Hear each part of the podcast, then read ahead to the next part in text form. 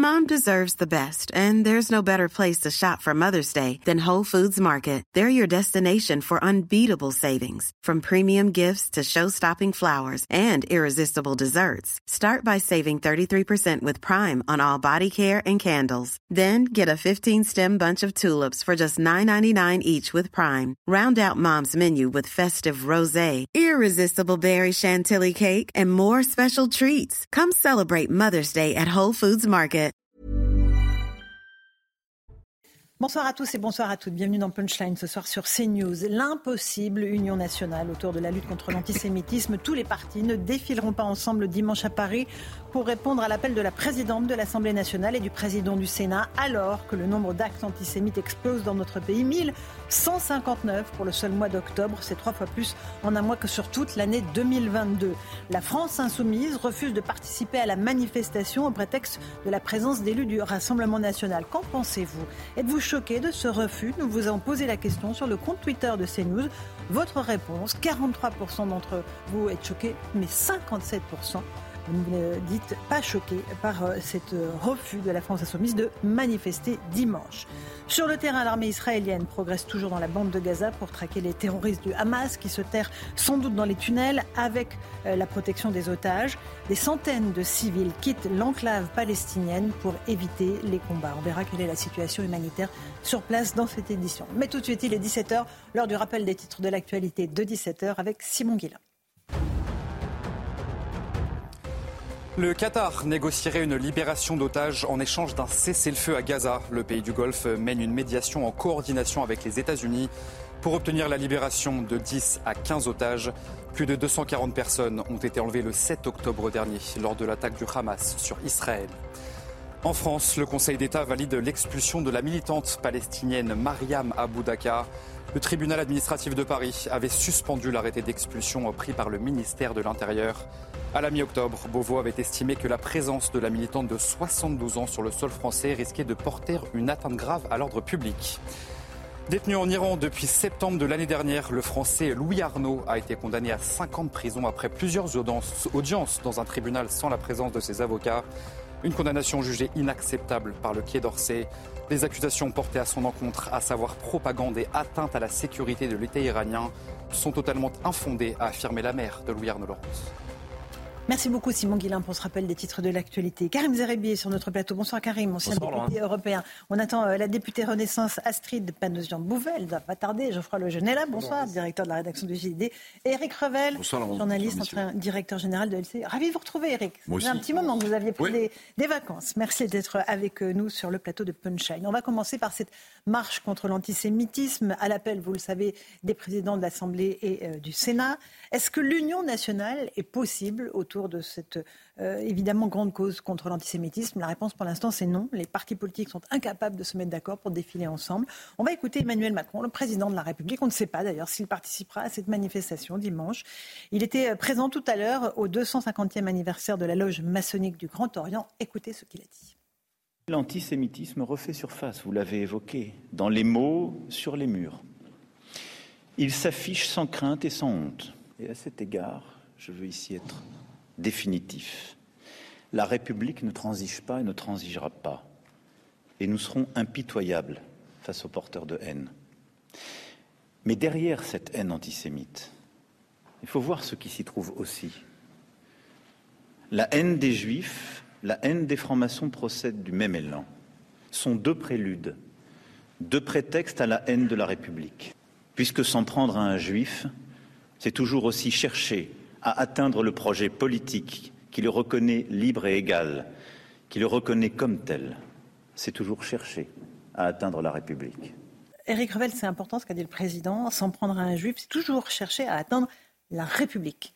Ce sont des mots, mais pas seulement des mots. Oui, alors le président de la République, il fait souvent de très beaux discours, je mhm. trouve, hein, très bien écrits, euh, très bien dit. Hein, euh, bon voilà. Après, je trouve que ça reflète assez mal la situation dans laquelle est le pays quand même euh, aujourd'hui. Pourquoi? Il est fracturé le pays? Bien sûr, il est, fracturé. Euh, l'antisémitisme euh, latent qu'on connaît a une résurgence très forte. Hein. On est à plus de 1000 actes antisémites. 1159. 1150. C'est trois fois plus en un mois que tout sur toute l'année dernière. Voilà. Moi, je trouve cette initiative de la présidente de l'Assemblée nationale et du président du Sénat extrêmement bonne.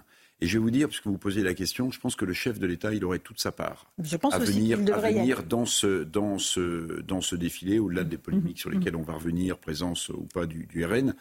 Parce qu'il y y, y a peu de moments euh, dans l'histoire récente du pays où on peut euh, avoir une sorte d'unité euh, nationale. Mhm. Bon.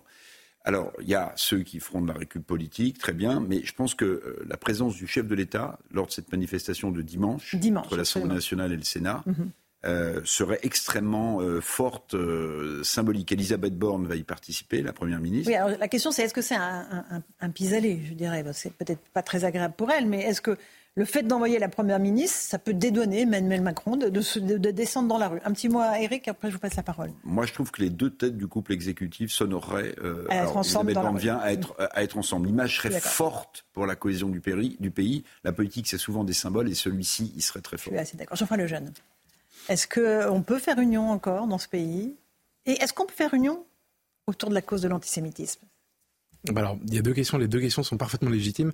Euh, de fait, il n'y a pas d'union politique à l'heure où on parle.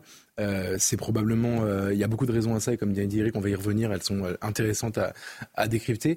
Mais la situation, la réalité qu'on vit aujourd'hui, c'est que sur cette question-là, dans la société, il n'y a pas d'union. C'est-à-dire qu'il y a une part importante de la population française qui aujourd'hui n'est ni solidaire des Juifs et de ce qu'ils vivent en ce moment dans notre pays, ni prête à se mobiliser. Au contraire, même d'ailleurs, se réjouit de ce qui est en train de se passer. Moi, je, je trouve que, si vous voulez, le, le- le déferlement, le déchaînement auquel on assiste, même si c'est, il y a beaucoup de symboles aussi, l'écrit dans le métro, les, les tags, etc. Euh, mais les chiffres que vous avez évoqués, même si ce ne sont, Ce sont les pas chiffres des- de Gérald Darmanin. hein. absolument, mais euh, c'est, qui Mais sont, vous avez euh, raison. qui sont régulièrement communiqués. Tout ça montre qu'aujourd'hui, il y a une part de la société française qui n'est pas en empathie avec ce que vivent les Juifs. Et je suis d'accord avec Emmanuel Macron, euh, ça, ça vise les Juifs aujourd'hui. Mais ça vise la réalité, Ça République. vise toute la France. Karim, est-ce que vous êtes surpris que l'Union nationale finalement ne se fasse pas autour de cette notion d'antisémitisme. Pas vraiment, euh, pas vraiment surpris, euh, même si l'idée de marcher contre l'antisémitisme l'antisémitisme est une idée euh, que l'on ne peut trouver que louable, bonne, nécessaire, indispensable, euh, parce que l'antisémitisme est tout à fait en opposition avec nos valeurs républicaines, avec notre conception du vivre ensemble, avec ce qu'est la France, euh, donc tout simplement, et ce que nous sommes. Euh, après, euh, marcher contre l'antisémitisme, il faut le faire aussi euh, avec, euh, avec sincérité. Euh, et parmi les participants, moi j'ai quelques doutes sur. sur euh, le Rassemblement national ben, il y a deux partis, euh, dont un dont le président a tenté de réhabiliter Pétain durant toute une campagne présidentielle. Ah, je vous suis très parlez mal à de, de reconquête Je suis très mal à l'aise, excusez-moi, quand on essaie de minimiser euh, l'action du général du maréchal Pétain euh, et euh, des collabos français pendant la deuxième guerre mondiale. Je suis très mal à l'aise qu'on prétende vouloir lutter contre l'antisémitisme. Derrière, pour moi, c'est antinomique. Et de l'autre côté, on a un autre président de parti qui dit que Jean-Marie Le Pen n'est pas antisémite. Excusez-moi, je veux dire, ça va loin là. Alors ça, c'est pour euh, euh, la droite et, et la droite de la droite. Sur l'extrême gauche, sincérité, Karim, la sincérité, moi, je, je la mets en doute de ce côté-là. Après, que, France- que la France insoumise n'y participe pas Juste sur, sur la C'est pas, c'est pas la- choquant. La, la- la France insoumise a eu des propos, des comportements très douteux là aussi. Mhm. Je veux dire, est-ce qu'ils n'y participent pas parce qu'il y a les gens que j'évoquais, ou est-ce qu'ils n'y participent pas parce qu'ils ne se sentent pas à leur place aussi Voilà. Je veux dire, et c'est là où, où- la vraie où je pense que le, le débat est autorisé et il est tout à fait Mais oui. ouvert. En revanche, effectivement, marcher contre l'antisémitisme, mais j'ai envie de dire même aller au-delà, marcher pour la fraternité dans notre pays. Ça va mal dans notre pays. Ce pays est fracturé, Mhm. alors que nous l'aimons, quelles que soient nos origines ou nos croyances. euh, de- et je pense que cette marche pour pour la fraternité, moi j'aurais aimé qu'elle soit pour la fraternité, qu'elle englobe l'antisémitisme. Donc, euh, Mais, non, mais euh, c'est important le mot antisémitisme. oui, c'est On important. peut pas faire la fraternité. C'est- Non, mais c'est très important. Mais c'est important parce que les actes, c'est de C'est l'antisémitisme. très important, Laurence. Donc, lutter contre l'antisémitisme, le dire, répéter que les actes ont plus que doublé, euh, donc condamner. condamner. Oui, Mais par la justice, je Arrêter n'entends pas que verbalement. Oui. Condamner, il faut que la justice passe lorsqu'il y a un acte antisémite. Et condamner aussi lorsqu'il y a des actes antisémites qui, qui, sont, qui sont fabriqués. Mhm. Euh, ces tags euh, donc, euh, de la part des Moldaves euh, qui sont instrumentalisés par les Russes. Le fait divers à Lyon dont on ne sait pas trop, on entend que l'enquête parle peut-être potentiellement d'une automutilation. Tout ça doit être aussi condamné. Parce Alors, que ça fracture le pays. Madame, Donc, je veux dire, c'est pour ça que, encore une fois, je le dis, cette marche démarche, il faut qu'elle soit sincère. Est-ce que tous les gens qui y participent le sont? J'ai un doute là-dessus. Alors, euh, Astrid Pennejean-Bouvet, vous êtes députée Renaissance de Paris. L'Union nationale, on, s'en rend compte, n'est pas possible autour de mhm. l'antisémitisme aujourd'hui. La France insoumise a décidé euh, de ne pas participer à la marche de dimanche, au prétexte qu'il y a des députés du Rassemblement national. Est-ce que, un, vous comprenez euh, cette décision? Et deux, est-ce que le fait que le Rassemblement national soit présent dans cette manifestation vous pose question? Alors moi, je pense qu'il faut aller à cette marche de manière inconditionnelle. Il ne faut pas laisser euh, euh, le Rassemblement euh, national confisquer ce rassemblement comme il ne faut pas également laisser le moindre prétexte à de ne pas y aller, en fait. Donc, mhm. moi, je pense. Ce sont des prétextes pour vous? Pour moi, ce sont des prétextes. Il mhm. faut montrer que nous pouvons être nombreux pour que, justement, précisément, ces gens-là ne soient rien. Euh, la France insoumise. Hein. La France insoumise, la France insoumise. Mais et c'est extrêmement important de montrer que euh, le Rassemblement national ne doit pas confisquer cette manifestation, parce qu'on voit bien également le jeu de respectabilité euh, du Rassemblement national aujourd'hui, qui essaie de se dédiaboliser sur le dos de la lutte contre l'antisémitisme. moi, je fais partie de ces personnes qui se rappelleront toujours pendant voilà d'une quinzaine pendant une quinzaine d'années où Jean-Marie Le Pen était effectivement aux commandes du Rassemblement du Front National mhm. des propos qu'il a eus euh, sur les Juifs. Vous avez raison de, rappeler ça. On, va écouter dans un instant Marine Le Pen, mais je vous laisse terminer. Vous voulez, vous voulez continuer là-dessus? Oui, parce que Marine Le Pen a bon dos également de mettre ça sur le compte de la vieillesse de son père euh, qui ne peut pas se défendre. Il faut quand même rappeler que Marine Le Pen, alors hein. Marine Le Pen, elle, a, elle, elle, elle s'est présentée pour la première fois sur les listes du Front National dans les années 90, qui correspondent précisément au durafour crématoire, au point de détail et euh, euh, à, la, à, la, réédition des champs de la Wehrmacht. Voilà. Donc Marine Le Pen, elle ne peut pas arriver là euh, comme une noix blanche en se prévalant de la lutte contre l'antisémitisme. On va l'écouter parce qu'elle elle explique notamment que la rupture avec son père, elle l'a faite précisément. Il y avait précisément sur moyen de, de, de l'antisémitisme. On l'écoute ce matin chez nos confrères de RTL. J'y participerai, Jordan Bardella y sera, l'ensemble de nos élus y seront, et j'appelle d'ailleurs l'ensemble euh, de nos adhérents et de nos électeurs euh, à venir se joindre à cette euh, marche, à cette manifestation. Il est temps que le peuple français, je crois, dans sa diversité, exprime son rejet absolument total de l'augmentation spectaculaire des actes visibles, en fait, hein, d'antisémitisme, parce que la réalité, c'est que ça fait très longtemps que nos compatriotes de confession juifs sont confrontés euh, à, des actes de ce type. Euh, des quartiers entiers euh, se sont vidés. Euh, du fait de l'avancée d'une idéologie que je combats euh, depuis toujours, vous le savez, avec beaucoup d'énergie, qui est l'idéologie islamiste. Il a quitté, euh, il y a quand même déjà un certain nombre d'années, la vie politique, et je pense que chacun a encore en mémoire la manière dont la séparation s'est effectuée, parce que j'ai considéré, je considère toujours d'ailleurs, qu'il y a des sujets sur lesquels on ne peut laisser naître aucune ambiguïté. Et, et, et pour le coup, euh, le soutien à nos compatriotes de confession juive en, euh, euh, fait partie. cette rupture, elle s'est déroulée. Elle n'a pas été très facile mmh. pour moi, parce que vous savez, Bégo, quand il y a des gens que vous aimez avec, qui tiennent des propos ou ont des comportements qui vous choquent ou qui vous heurtent, c'est pas très facile d'en tirer les conséquences. J'en ai tiré les conséquences. Marine Le Pen, euh, Éric Revel, euh, elle est sincère dans ce qu'elle dit. Euh, bah, je pense qu'elle est sincère quand elle dit que c'est pas facile de, rompre avec celui qui est à la mhm. fois votre père géniteur et votre père politique. C'est compliqué. Je pense qu'elle est sincère. Alors.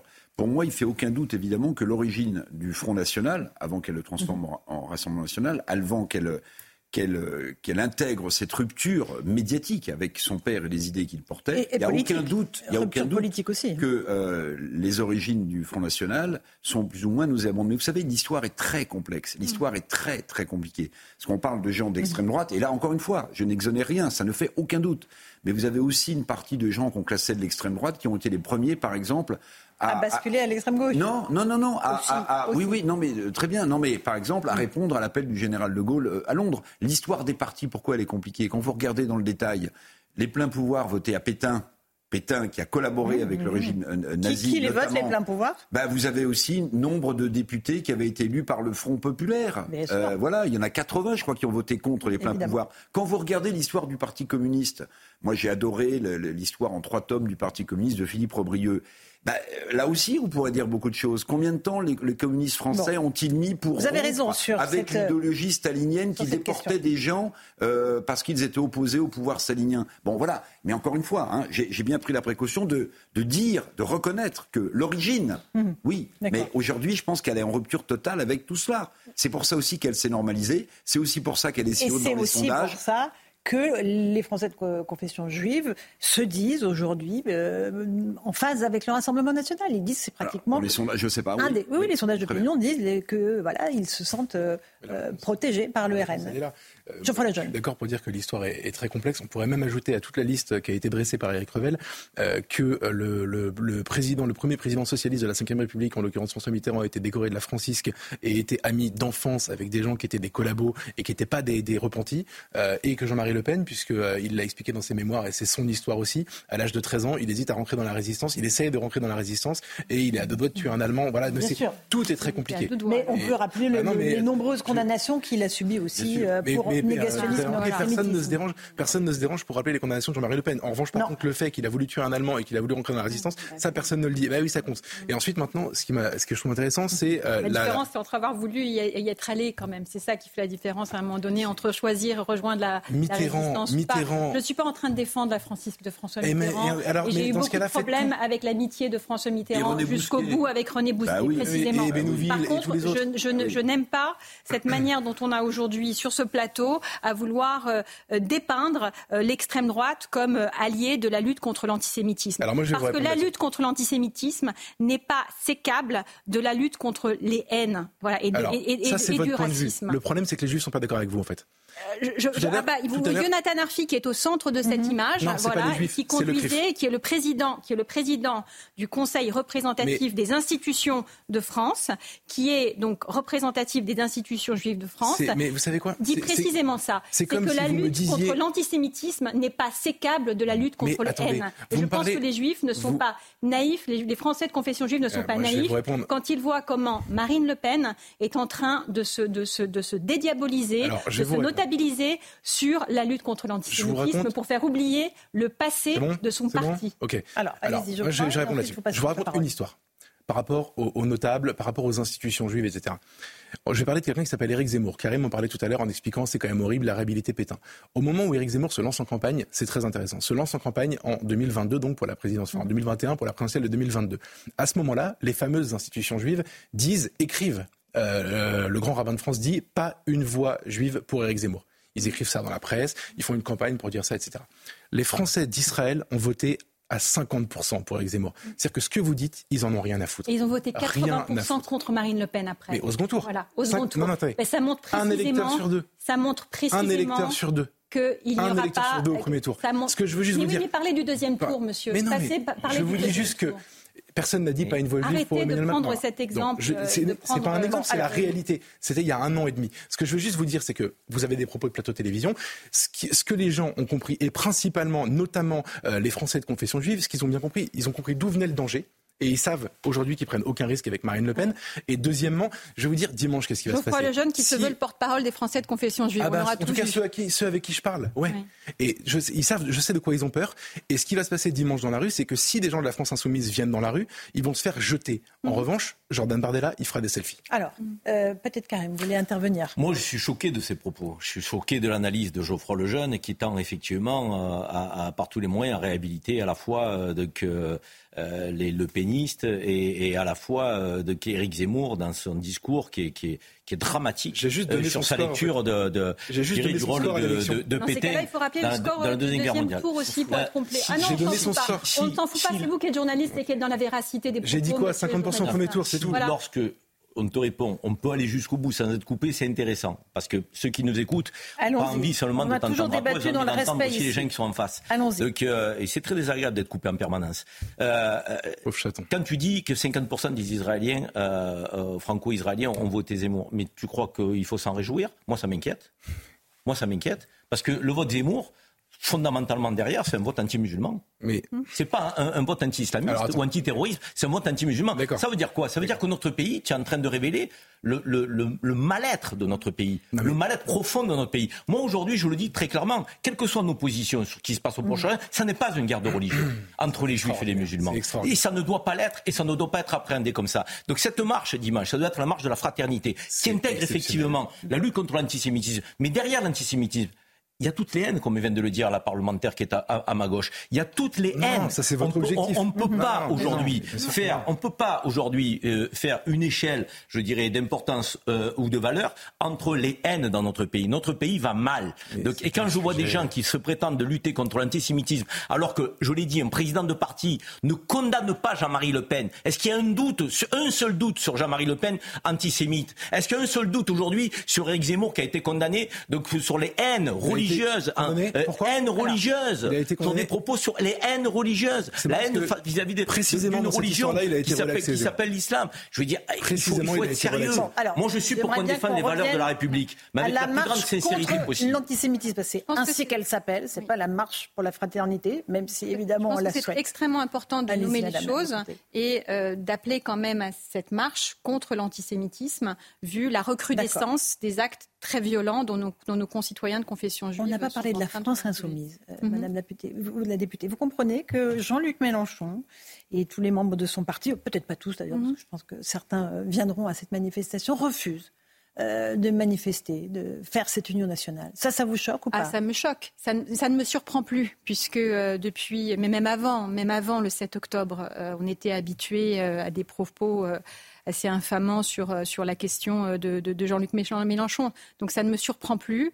Euh, je suis même étonnée de ce sombre exploit dont il est capable de faire dans l'ignoble à chaque fois, à chaque tweet, mhm, mhm. euh, mais ça me choque profondément. Quand il dit les amis du soutien inconditionnel au massacre ont leur rendez-vous.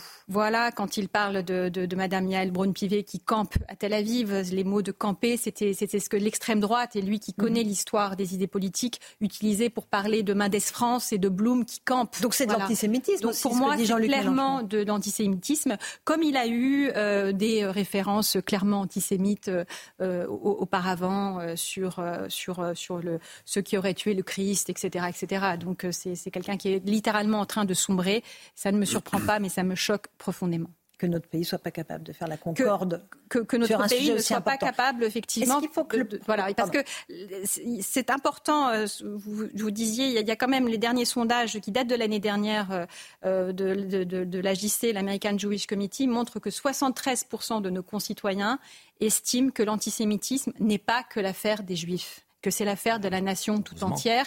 Et c'est heureusement. Et c'est pour ça qu'il faut qu'on soit le plus nombreux possible dimanche pour montrer que c'est l'affaire de la nation et de la République tout entière. J'aimerais qu'on évoque juste ce qui s'est passé euh, à l'époque euh, à Carpentras en 1990. C'est la dernière grande marche contre l'antisémitisme dans notre pays. 200 000 personnes dans la rue. On va peut-être en voir euh, quelques images. il y avait un président en exercice dans la rue. Il s'appelait François Mitterrand. Est-ce qu'il ne faudrait pas qu'Emmanuel Macron vienne dimanche à cette manifestation pour envoyer ce signal aux Français que non, l'antisémitisme n'est pas acceptable dans notre pays. Ah, moi, je, penserais, je pense que ce serait une, une très très belle initiative voilà, pour montrer précisément cette concorde incarnée par la présence, euh, la présence du président de la République à cette, à cette manifestation. François Hollande a dit qu'il s'y rendrait. Euh, il faudrait qu'il y ait ainsi tous les anciens présidents euh, encore vivants ah, je pense que ce serait mhm. une excellente euh, initiative. Mhm. Qui est-ce qui veut réagir là-dessus, euh, sur le fait que les présidents devraient, euh, le président Macron devrait se rendre, Geoffroy Lejeune, sur le terrain? Ou les paroles qu'il a prononcées en début d'émission lui suffisent? Je, suis, je suis toujours partagé. Sur le fond, évidemment, euh, je ne sais pas quelle est la place d'un président. Est-ce que c'est dans la rue? Oui, vous me direz. Après, Charlie Hebdo, François Hollande était dans la rue. Il euh, n'y a pas de raison qu'il n'y avait pas. Le 11 janvier, tout le monde était. Oui, bien sûr, c'est vrai, vrai, Les dirigeants du monde entier. Eric, un petit mot? Ah Oui, bah moi, j'ai la question que je me posais tout à l'heure. Je pense qu'il a évidemment euh, toute sa place. Ça serait une fantastique image. Mais là encore, même si la politique sont des symboles, Derrière, il faut, il faut des actions. Comment est-ce qu'on endigue, comment est-ce qu'on endigue la, la montée de l'antisémitisme euh, en France? Puis juste un mot euh, sur, euh, sur la haine politique. Bon, il me semble aujourd'hui, de manière très froide, je vous le dis, hein, à tous les deux, voilà, très, très clinique, il me semble qu'aujourd'hui, cette haine politique est plus encouragée et développée par la France insoumise qu'elle ne l'est par le Rassemblement national. Alors vous pouvez me dire, Madame la députée, que c'est du calcul, etc. on peut se dire aussi que euh, pour gagner des élections, il faut élargir maximum sa base. D'ailleurs, d'une certaine Mm. manière, la stratégie politique de Jean-Luc Mélenchon, provocation, euh, me fait penser à celle à une époque de Jean-Marie Le Pen, c'est-à-dire euh, solidifier un socle euh, électoral. En fait, il est un peu dans la même stratégie. des voix. euh, Mais oui, il est un peu Mm. dans la même stratégie. euh. Karim Ouinon, le président Macron dans la rue? Moi, j'ai- j'ai- le président Macron dans la rue a une condition, c'est qu'il n'y ait que des drapeaux bleu, blanc, rouge et qu'on ne fasse pas référence à ce qui se passe au Proche-Orient. Et qu'on parle de la lutte contre l'antisémitisme conditions. sur notre sol. vous, vous mettez des conditions à la manifestation Ah oui, je mets des conditions. J'ai le droit quand même de dire ce que je pense. Si c'est une- Non, si, encore une fois, il y y a deux partis d'extrême euh, droite. contre l'antisémitisme, il n'y a pas de conditions. Ben non, c'est pas une question C'est qui pas une pas question de condition, drapeau, de que si vous voulez que les gens viennent massivement, il ne faut pas qu'ils aient l'impression d'être récupérés, donc non pas par la lutte contre l'anti- l'antisémitisme en France, mais par ce qui se passe au Proche-Orient. Ça ne doit pas être un blanc-seing à la riposte israélienne. Voilà ce que je veux Vous dire. si ne vous voulez pas je voir un drapeau israélien dans la non, foule, c'est non, bien je ça veux voir que des drapeaux bleu, blanc, rouge de, mon- pays. Et, et s'il y a de- des drapeaux israéliens, c'est un problème ben, je, je considère effectivement que ça va, ça va troubler le message. Ah bon on, on parle de la lutte contre l'antisémitisme en France. Vous êtes en train de donner des chiffres de l'antisémitisme en France, Laurence. Si vous voulez qu'on parle de l'antisémitisme en France, et si vous ramenez la question au conflit du Proche-Orient, c'est- je, je considère que c'est une forme d'instrumentalisation pour ceux qui veulent aller manifester Moi, contre je ne serais pas l'antisémitisme en choquée France. s'il y a des drapeaux israéliens Moi, encore une fois, je l'ai dit et je le redirai sur ce plateau, tant que j'aurai le souffle de le dire et tant qu'on me l'antisémitisme. laissera le dire. Je suis contre l'antisémitisme. pour dire qu'on Je- vous donne pas la parole, hein. Je condamne l'antisémitisme. Je condamne l'antisémitisme. Je le combattrai de toutes mes forces. Je suis contre le type de riposte aujourd'hui qui est mis en place en Palestine. Donc, je suis Allez. Contre l'antisémitisme. C'est possible. Et je le Oui, dis très clairement. Mais s'il y a des drapeaux israéliens, il y aura des drapeaux israéliens. Une petite Je pause. On se retrouve dans un instant dans. Punchline sur CNews. À tout de suite. On continue ce débat, bien sûr. 17h31, on se retrouve en direct dans Punchline sur CNews. Tout de suite, le rappel des titres de l'actualité avec Simon Guillain. À la veille de la conférence humanitaire organisée à Paris, la France estime que tout le monde a intérêt à ce que la situation humanitaire s'améliore à Gaza, y compris Israël. Le gouvernement israélien qui ne sera pas présent demain matin à l'Elysée.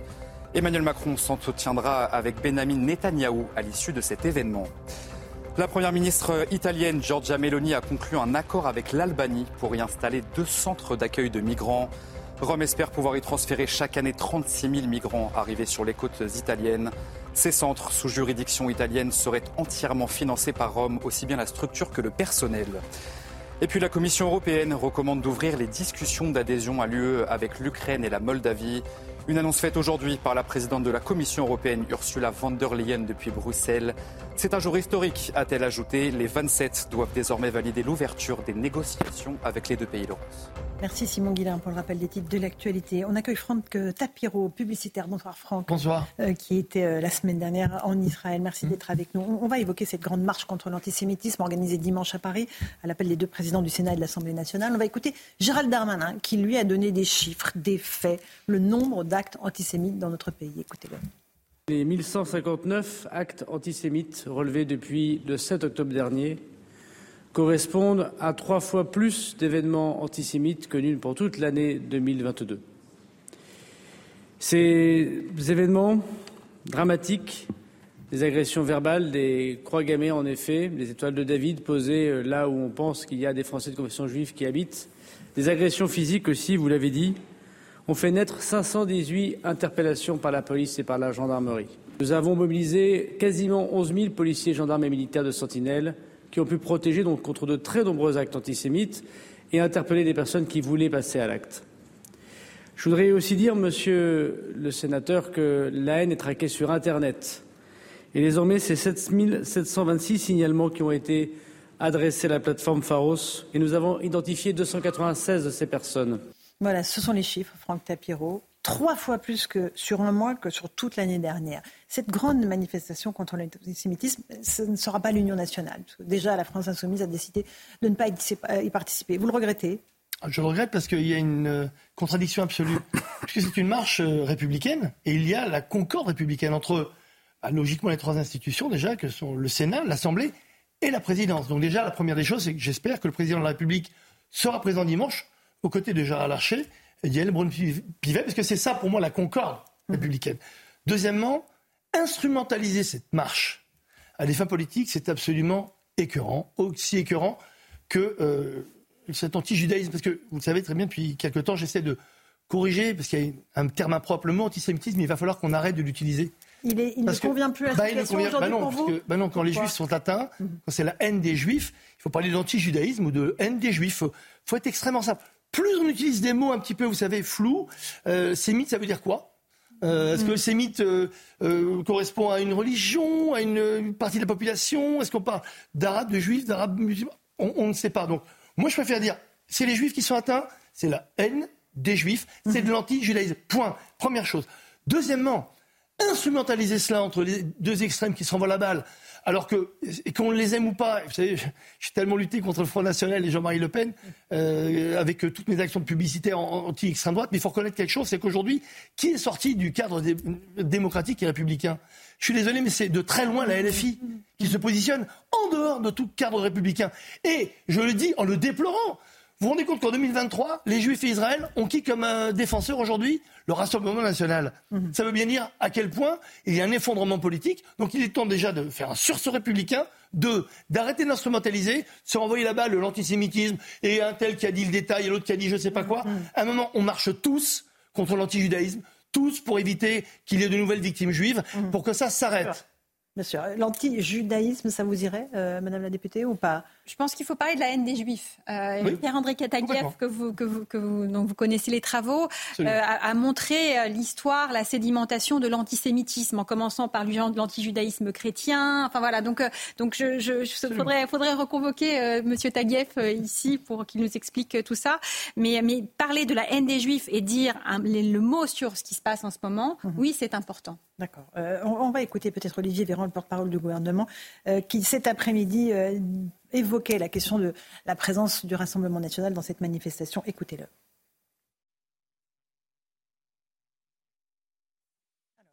Le Rassemblement national, par la voix de son président Jordan Bardella, a eu l'occasion il y a quelques jours de faire le choix. Le choix de couper avec son histoire avec les racines antisémites de ce parti d'extrême droite, ou bien le choix de couper avec la République. Nous avons entendu euh, ce qu'a dit Jordan Bardella, qui ne savait pas si les propos, euh, si euh, Jean-Marie Le Pen était antisémite. La justice française a répondu à cette question en condamnant Jean-Marie Le Pen pour antisémitisme. De ce fait, en mon sens, le Rassemblement national n'a pas sa place dans cette manifestation. Maintenant, c'est une manifestation publique à laquelle chacun est libre, en conscience, de participer ou non. Geoffroy Lejeune, de la rédaction du JDD, directeur de la rédaction du JDD. Jordan Bardella vous a donné une interview au JDD sur le site du JDD. Que dit-il notamment à propos de Jean-Marie Le Pen? Euh, en fait, il est dans une, euh, il répond à Olivier Véran plus exactement. Il trouve insupportable la comment dire la la critique qui est faite euh, et de ses propos sur le fond de, de -hmm. la critique est faite au Rassemblement national d'aujourd'hui, dont mm -hmm. il est président, euh, par rapport à des propos antérieurs de Jean-Marie Le Pen, qui, euh, qui, qui, puis par ailleurs, Jordan Bardella est la génération d'après la rupture oui. de Marine Le Pen et de son père. Bref, il essaie de sortir de cette histoire. Son argument étant de dire qu'il est né en 1995, je crois. Oui, c'est un argument assez fallacieux. Je, je dis, si on ne s'intéresse pas à ce qui s'est passé avant notre année de naissance, ce sont, ce sont ses propos. Compliqué. Moi, je vais vous. Lui, il dit alors que Jean-Marie Le Pen a été condamné pour des propos que je réprouve qui sont inacceptables. Je cite ce qu'il a dit à votre site. Marine Le Pen a eu le courage de l'exclure de façon irréversible et de mettre fin à toute ambiguïté. Ça, c'est ce que dit Jordan Bardella. Absolument. Moi, je vais vous dire ce que, ce que moi j'en pense. Enfin, je suis un peu sidéré d'une chose, c'est que qu'est-ce qui s'est passé depuis un mois, depuis l'attaque euh, du Hamas, depuis mm -hmm. les, les massacres en Israël? On a assisté, on a été spectateur d'une, je vais définir, enfin raconter ce qui s'est passé côté RN et côté LFI. Côté RN, il y a eu, je crois, un soutien assez, euh, assez euh, unanime déjà évidemment euh, après ce qui mm -hmm. s'est passé euh, là-bas, et ensuite un comportement qu'on pourrait qualifier d'irréprochable dans les mots, etc. Côté LFI, on a assisté spectateur un peu impuissant et un peu effaré à une dérive sémantique euh, assez gravissime, une absence de condamnation. Ensuite, vous avez cité tout à l'heure le, le, le, la phrase sur euh, la présidente de l'Assemblée nationale qui campait à Tel Aviv. Mm -hmm. Il y a une polémique et Mélenchon a répondu à cette polémique en disant on interprète mal mes propos, mais il a réitéré quelques jours après en parlant de Patrick Drahi, le propriétaire de BFM TV, avec d'autres mots euh, connotés mm -hmm. de manière objectivement extrêmement gênantes. C'est-à-dire que vous avez d'un côté, je, je d'accord. Donc vous dites qu'il y a un deux poids deux mesures, c'est ce que vous dites, en fait, On a exhumé médiatiquement, etc., des propos de Jean-Marie Le Pen qui datent d'il y a 45 ans. Je, je veux bien qu'on refasse ce procès-là. Il a déjà eu lieu, il a été condamné. Il a été condamné. Euh, exactement. Et ah personne ne nie ça. Euh, on, on, refait ce procès-là aujourd'hui, alors qu'il y a un procès à mener qui n'est pas terminé. Et moi, c'est ça que je trouve hallucinant. Et donc aujourd'hui, il y a une forme de relativisme qui s'installe en disant oui, mais est-ce que les, tous les extrêmes ne devraient pas être euh, exclus de cette manifestation, alors que d'un côté, il y en a qui veulent venir, de l'autre, il y en a qui se sont auto-exclus? Alors, Eric Revel, vous aurez tous la parole. Hein. Bon, je partage, Rapidement. Dire, euh, Geoffroy. Euh, je rajouterai une chose, c'est que pendant ce temps-là, pendant les horreurs, euh, la politique continue. Mhm. Alors c'est important ce que je dis, me semble-t-il, parce qu'en réalité, euh, quel, est le sujet aujourd'hui? C'est la lente et inexorable montée du Rassemblement national dans les sondages. Mhm. Je vous rappelle que la personne la plus détestée aujourd'hui, politiquement, d'après les sondages, c'est Jean-Luc Mélenchon. Euh, devant Éric Zemmour, par exemple. Les sondages. Non, mais, non, mais c'est important. Donc, en réalité, je pense que la classe politique assiste impuissante à la montée c'est un constat que je fais, je, n'y porte pas de qualificatif, du Rassemblement national. Aussi. Euh, regardez sur les européennes, regardez sur euh, les premiers tours de l'élection présidentielle, même si Marine Le Pen est toujours en tête des premiers tours euh, de deux ans, six mois avant les élections. Donc il y a un peu quand même un sauf qui peut. Parce que le en même temps d'Emmanuel Macron, s'il aboutissait à l'arrivée au pouvoir du RN, pour le coup, le président de la République aurait marqué la cinquième, l'histoire de la cinquième République. Hein. Et je pense qu'il peut dire aussi qu'il a battu deux fois le RN oui, oui, à la très présidentielle. Bien, très bien, mais là il se représente à moitié vide et à moitié pleine. Il y a aussi ça, malheureusement, la mm. politique continue pendant ce temps-là. Et il y a aussi ça qui affole les états-majors. Alors, euh, Astrid Panozon-Bouvet, peut-être sur la question de euh, du Rassemblement national, de la justification de, de M. Bardella de, ce qu'il a dit sur Jean-Marie Le Pen Au début, j'ai cru à euh, une bonne nouvelle quand il y avait une ambiguïté dans ce que vous disiez. Je, je croyais qu'il trouvait que les propos de Jean-Marie Le Pen étaient insupportables. Oui, en fait, c'est les dit, propos de il a été... Véran qu'il trouve insupportables. Non, il disait, voilà. non, non. Ah, regarde, lisez bien, regardez. Il dit que les propos. Enfin, là, là, là, non, il dit que les propos de Jean-Marie Le Pen sont inacceptables. Ah, d'accord. Enfin, Donc ça change, ça change d'il y a euh, deux jours où il estimait. C'était dimanche. Mais en fait, je, je suis pas là pour faire de l'exégèse des propos de, des uns et des autres. Là, en fait, voilà, on n'est pas là pour ça. On est là parce que euh, il y a eu trois fois plus d'actes antisémites euh, en un mois qu'en euh, en une année. Et comment est-ce qu'on fait de la de cette marche mmh, républicaine dimanche un moment digne de concorde, un moment solennel où on enverra ces, ce, nombre ce nombre d'actes antisémites dans notre pays régresser considérablement. Mmh. Voilà, c'est de ça dont il faut discuter, et pas simplement l'exégèse d'un Mélenchon dont on connaît aujourd'hui les propos ignobles. voilà et puis euh, euh qui se et après Karim. Jean-Luc Mélenchon. Il a dit maintenant. Euh, ceux qui défendent l'agression ont un prétexte. Au prétexte de l'antisémitisme. Le mot prétexte, l'antijudaïsme et la haine de juifs est un prétexte. Au prétexte de l'antisémitisme. Ah, mais ce n'est qu'un prétexte pour lui. Ah, mais c'était ça, c'est-à-dire que pour lui, c'est un prétexte. il veut vraiment être au hit parade absolu de la haine, euh, et, surtout de la personnalité la plus détestée des Français, pour très longtemps. Très très longtemps. Karim, sur euh, ce qu'on vient d'évoquer, euh, il faut qu'il y ait du monde dans cette manifestation. Je vous avoue que je suis un peu lassé de, de, de renvoyer les filles et le RN sans mm. arrêt dans toutes nos analyses. Moi, c'est deux partis d'extrême, extrême gauche et extrême droite. Euh, de, que me révulse totalement euh, parce que je considère effectivement que euh, soit ils sont dans la récupération, soit ils sont dans une approche électoraliste, mais ils sont tous sauf clairs. Euh, de, que sur les, les, positions sur lesquelles euh, on a envie de les attendre euh, sur l'arc républicain.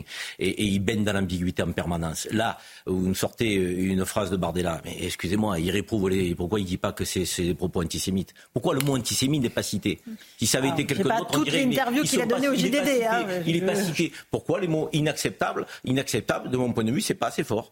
C'est des, propos antisémites. Il a, dit qu'au début, je ne sais pas. D'abord, il été gêné. Je, il a dit, je ne sais pas par rapport à Jean-Marie Le Pen. Il a dit qu'il avait été condamné, mais c'est vrai qu'il a fait une vraie maladresse là-dessus parce qu'il aurait pu se dédouaner en disant J'étais jeune, mais bon, jeune. Né en 95. en 95, mais on connaît l'histoire. À ce moment-là, Napoléon, personne ne connaît. Enfin, ça, c'est un mauvais argument.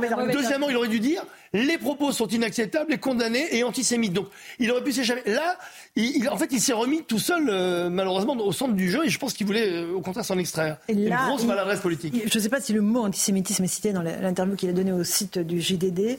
Euh, mais en tout cas, il, voilà, il dit qu'il trouve les propos de Jean-Marie Le Pen inacceptables. Euh, on disait tout à l'heure, Franck, avant que vous n'arriviez, qu'il faut qu'il y ait du monde dans cette manifestation, qu'il y ait le président, ce serait souhaitable euh, qu'il y soit. Et Karim disait qu'il faut qu'il n'y ait que des drapeaux français. Ah bon C'est-à-dire des drapeaux bleu, blanc, rouge. Alors, en plus, vous parlez à quelqu'un qui a monté un mouvement citoyen il y a quelques années. J'ai organisé d'ailleurs euh, l'événement au Trocadéro avec euh, Jonathan Béard pour euh, Sarah Limi, où j'ai vraiment dit et répété, c'est un événement citoyen. Je voulais pas de drapeau, ni israélien, ni autre. Madame Halimi est une femme française de confession juive.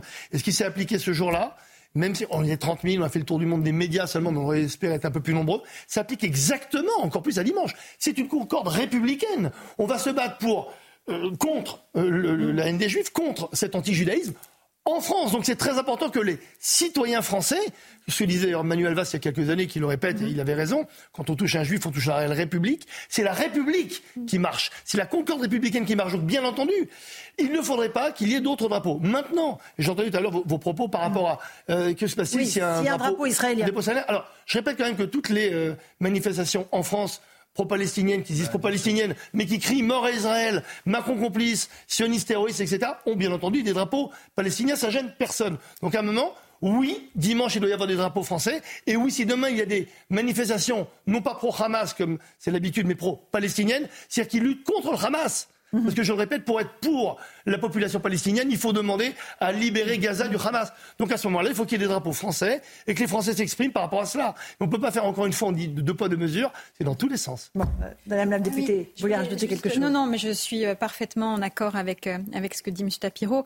Il faut, faut, juste rappeler peut-être cette espèce de, de, bouleversement des choses qui est que Rivarol, qui est quand même le journal d'extrême droite historique de référence qui a été condamné à des multiples reprises pour antisémitisme, a salué les propos de Jean-Luc Mélenchon. Voilà. Donc c'est un triste euh, bouleversement et renversement de, de l'histoire qui doit nous inquiéter parce que l'antisémitisme est toujours un signal annonciateur euh, d'un affaissement euh, voilà, de, de, de, de, nos sociétés. Euh, voilà, depuis des, siècles. Et donc ça doit nous inquiéter. C'est pour ça qu'il faut qu'on soit extrêmement nombreux et extrêmement fermes euh, dimanche. C'est très intéressant ce que vous dites parce que longtemps, Rivarol ou d'autres journaux de droite nationale ou extrême droite faisaient plutôt les campagnes de Jean-Marie Le Pen. Donc en fait, ce que vous êtes en train de nous dire, c'est que la France insoumise est beaucoup plus antisémite que ne l'est aujourd'hui le Rassemblement national tel qu'il expose ses idées. Vous, venez d'en faire la démonstration. En fait, c'est intéressant de voir. C'est-à-dire qu'il y, a eu, il y a eu un 2014. C'est un, triste constat. En, en octobre 2014, euh, il y a eu quelque chose dont euh, peut-être certains se rappellent. Ça s'appelait l'octobre de la colère, où il y a eu cette manifestation, euh, où ce sont voilà les Pierre Sidos, les Rivarol, toute cette extrême droite historique hein, qui existe, qui est relativement, Dieu merci, embryonnaire, hein, en tout cas idéologique Soral, mmh. avec Dieu donné. Mmh, mmh, voilà, euh, parce que ça fait partie de, ces, de cette sédimentation, de cette histoire de l'antisémitisme.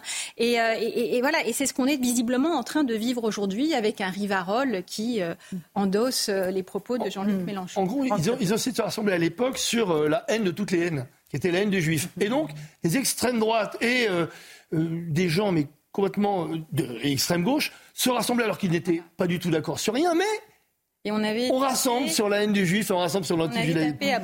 En, revanche, voilà, alors par rapport au RN et, LFI, moi je demanderais juste aux gens de, repérer, je parle devant le député, que quand même, moi, vous savez comment je les appelle depuis des années Les frères Bogdanov, à l'époque c'était des amis quand ils étaient vivants, mm-hmm. les frères Bogdanov de l'Assemblée. Parce qu'ils ont beau se dire ennemis, mais regardez la façon dont ils votent, regardez euh, la, la façon dont ils décident à l'Assemblée. Et c'est quand même assez étonnant de voir des gens apparemment totalement opposés être d'abord sur leur programme extrêmement proche sur pas mal de choses, et dans leur vote, alors là, ils sont carrément euh, gémellaires. Donc, euh, nous, on doit avoir aussi une mémoire un peu plus longue que cela. Franck, j'aimerais juste vous interroger sur euh, le fait qu'hier, l'ambassade d'Israël a, convié un certain nombre de journalistes, de personnalités à regarder les 45 minutes tirées des caméras GoPro que portaient les terroristes du Hamas lors des attaques du 7 octobre.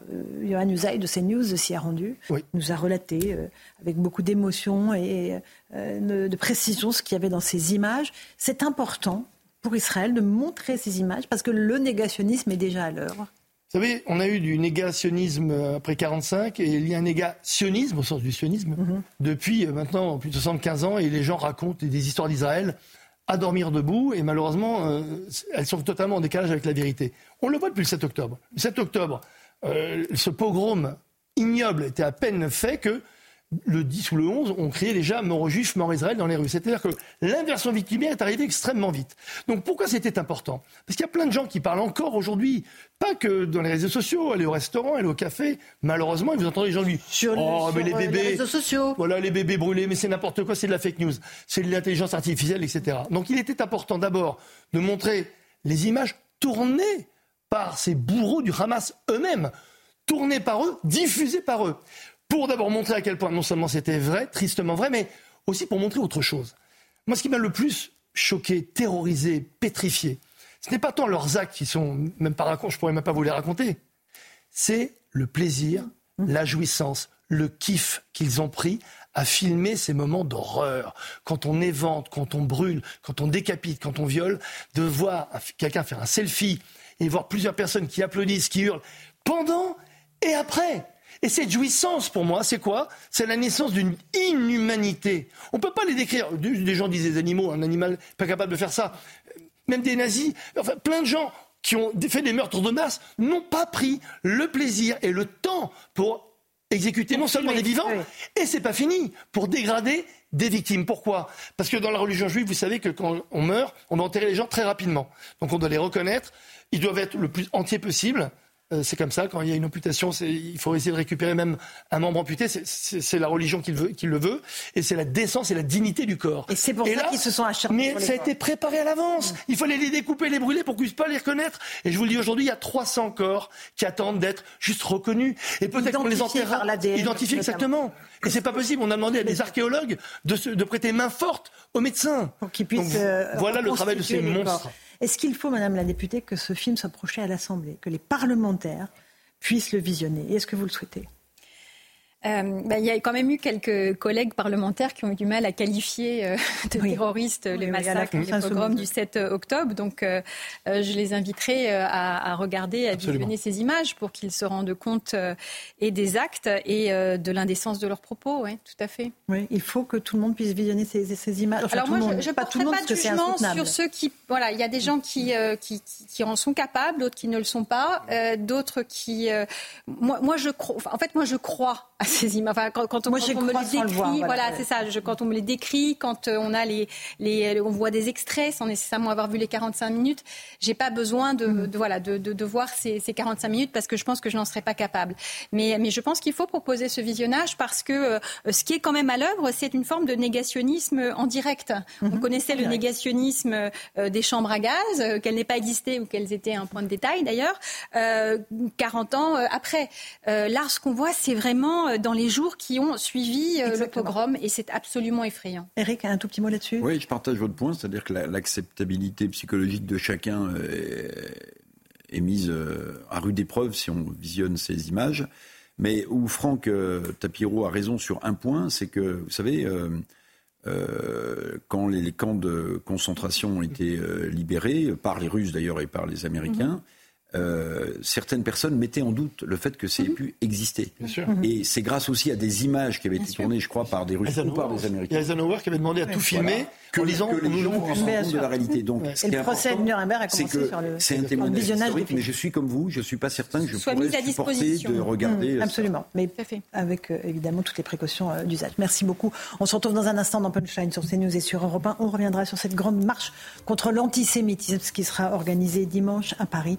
Est-ce que le président Macron viendra. Euh, on aura la réponse dans les jours qui viennent. À tout de suite.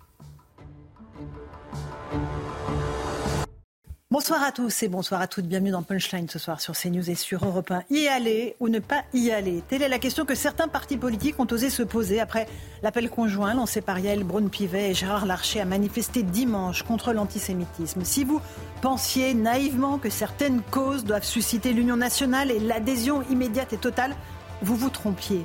Une fois de plus, Jean-Luc Mélenchon a joué sa partition indigne en annonçant que la France insoumise n'y participerait pas, au motif que le Rassemblement national serait présent, un prétexte grossier pour éviter de se ranger sous la bannière de l'antisémitisme. Les masques sont définitivement tombés. Rappelons qu'en 2019, le même Mélenchon se félicitait de manifester dans la rue comme les troupes de Marine Le Pen, mais contre la réforme des retraites. Cette fois, les indignations sélectives, une spécialité Mélenchon.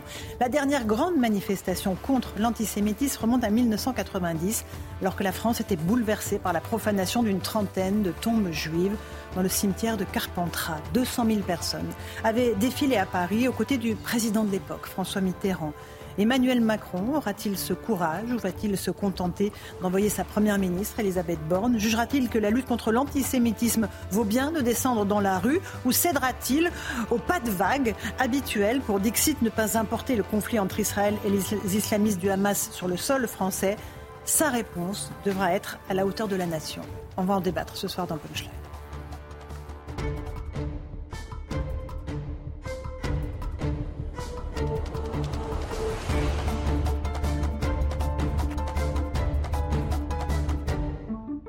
Est 18h, bienvenue sur Europe 1 et sur CNews. D'abord le rappel des titres de l'actualité. Le Qatar négocierait une libération d'otages en échange d'un cessez-le-feu à Gaza.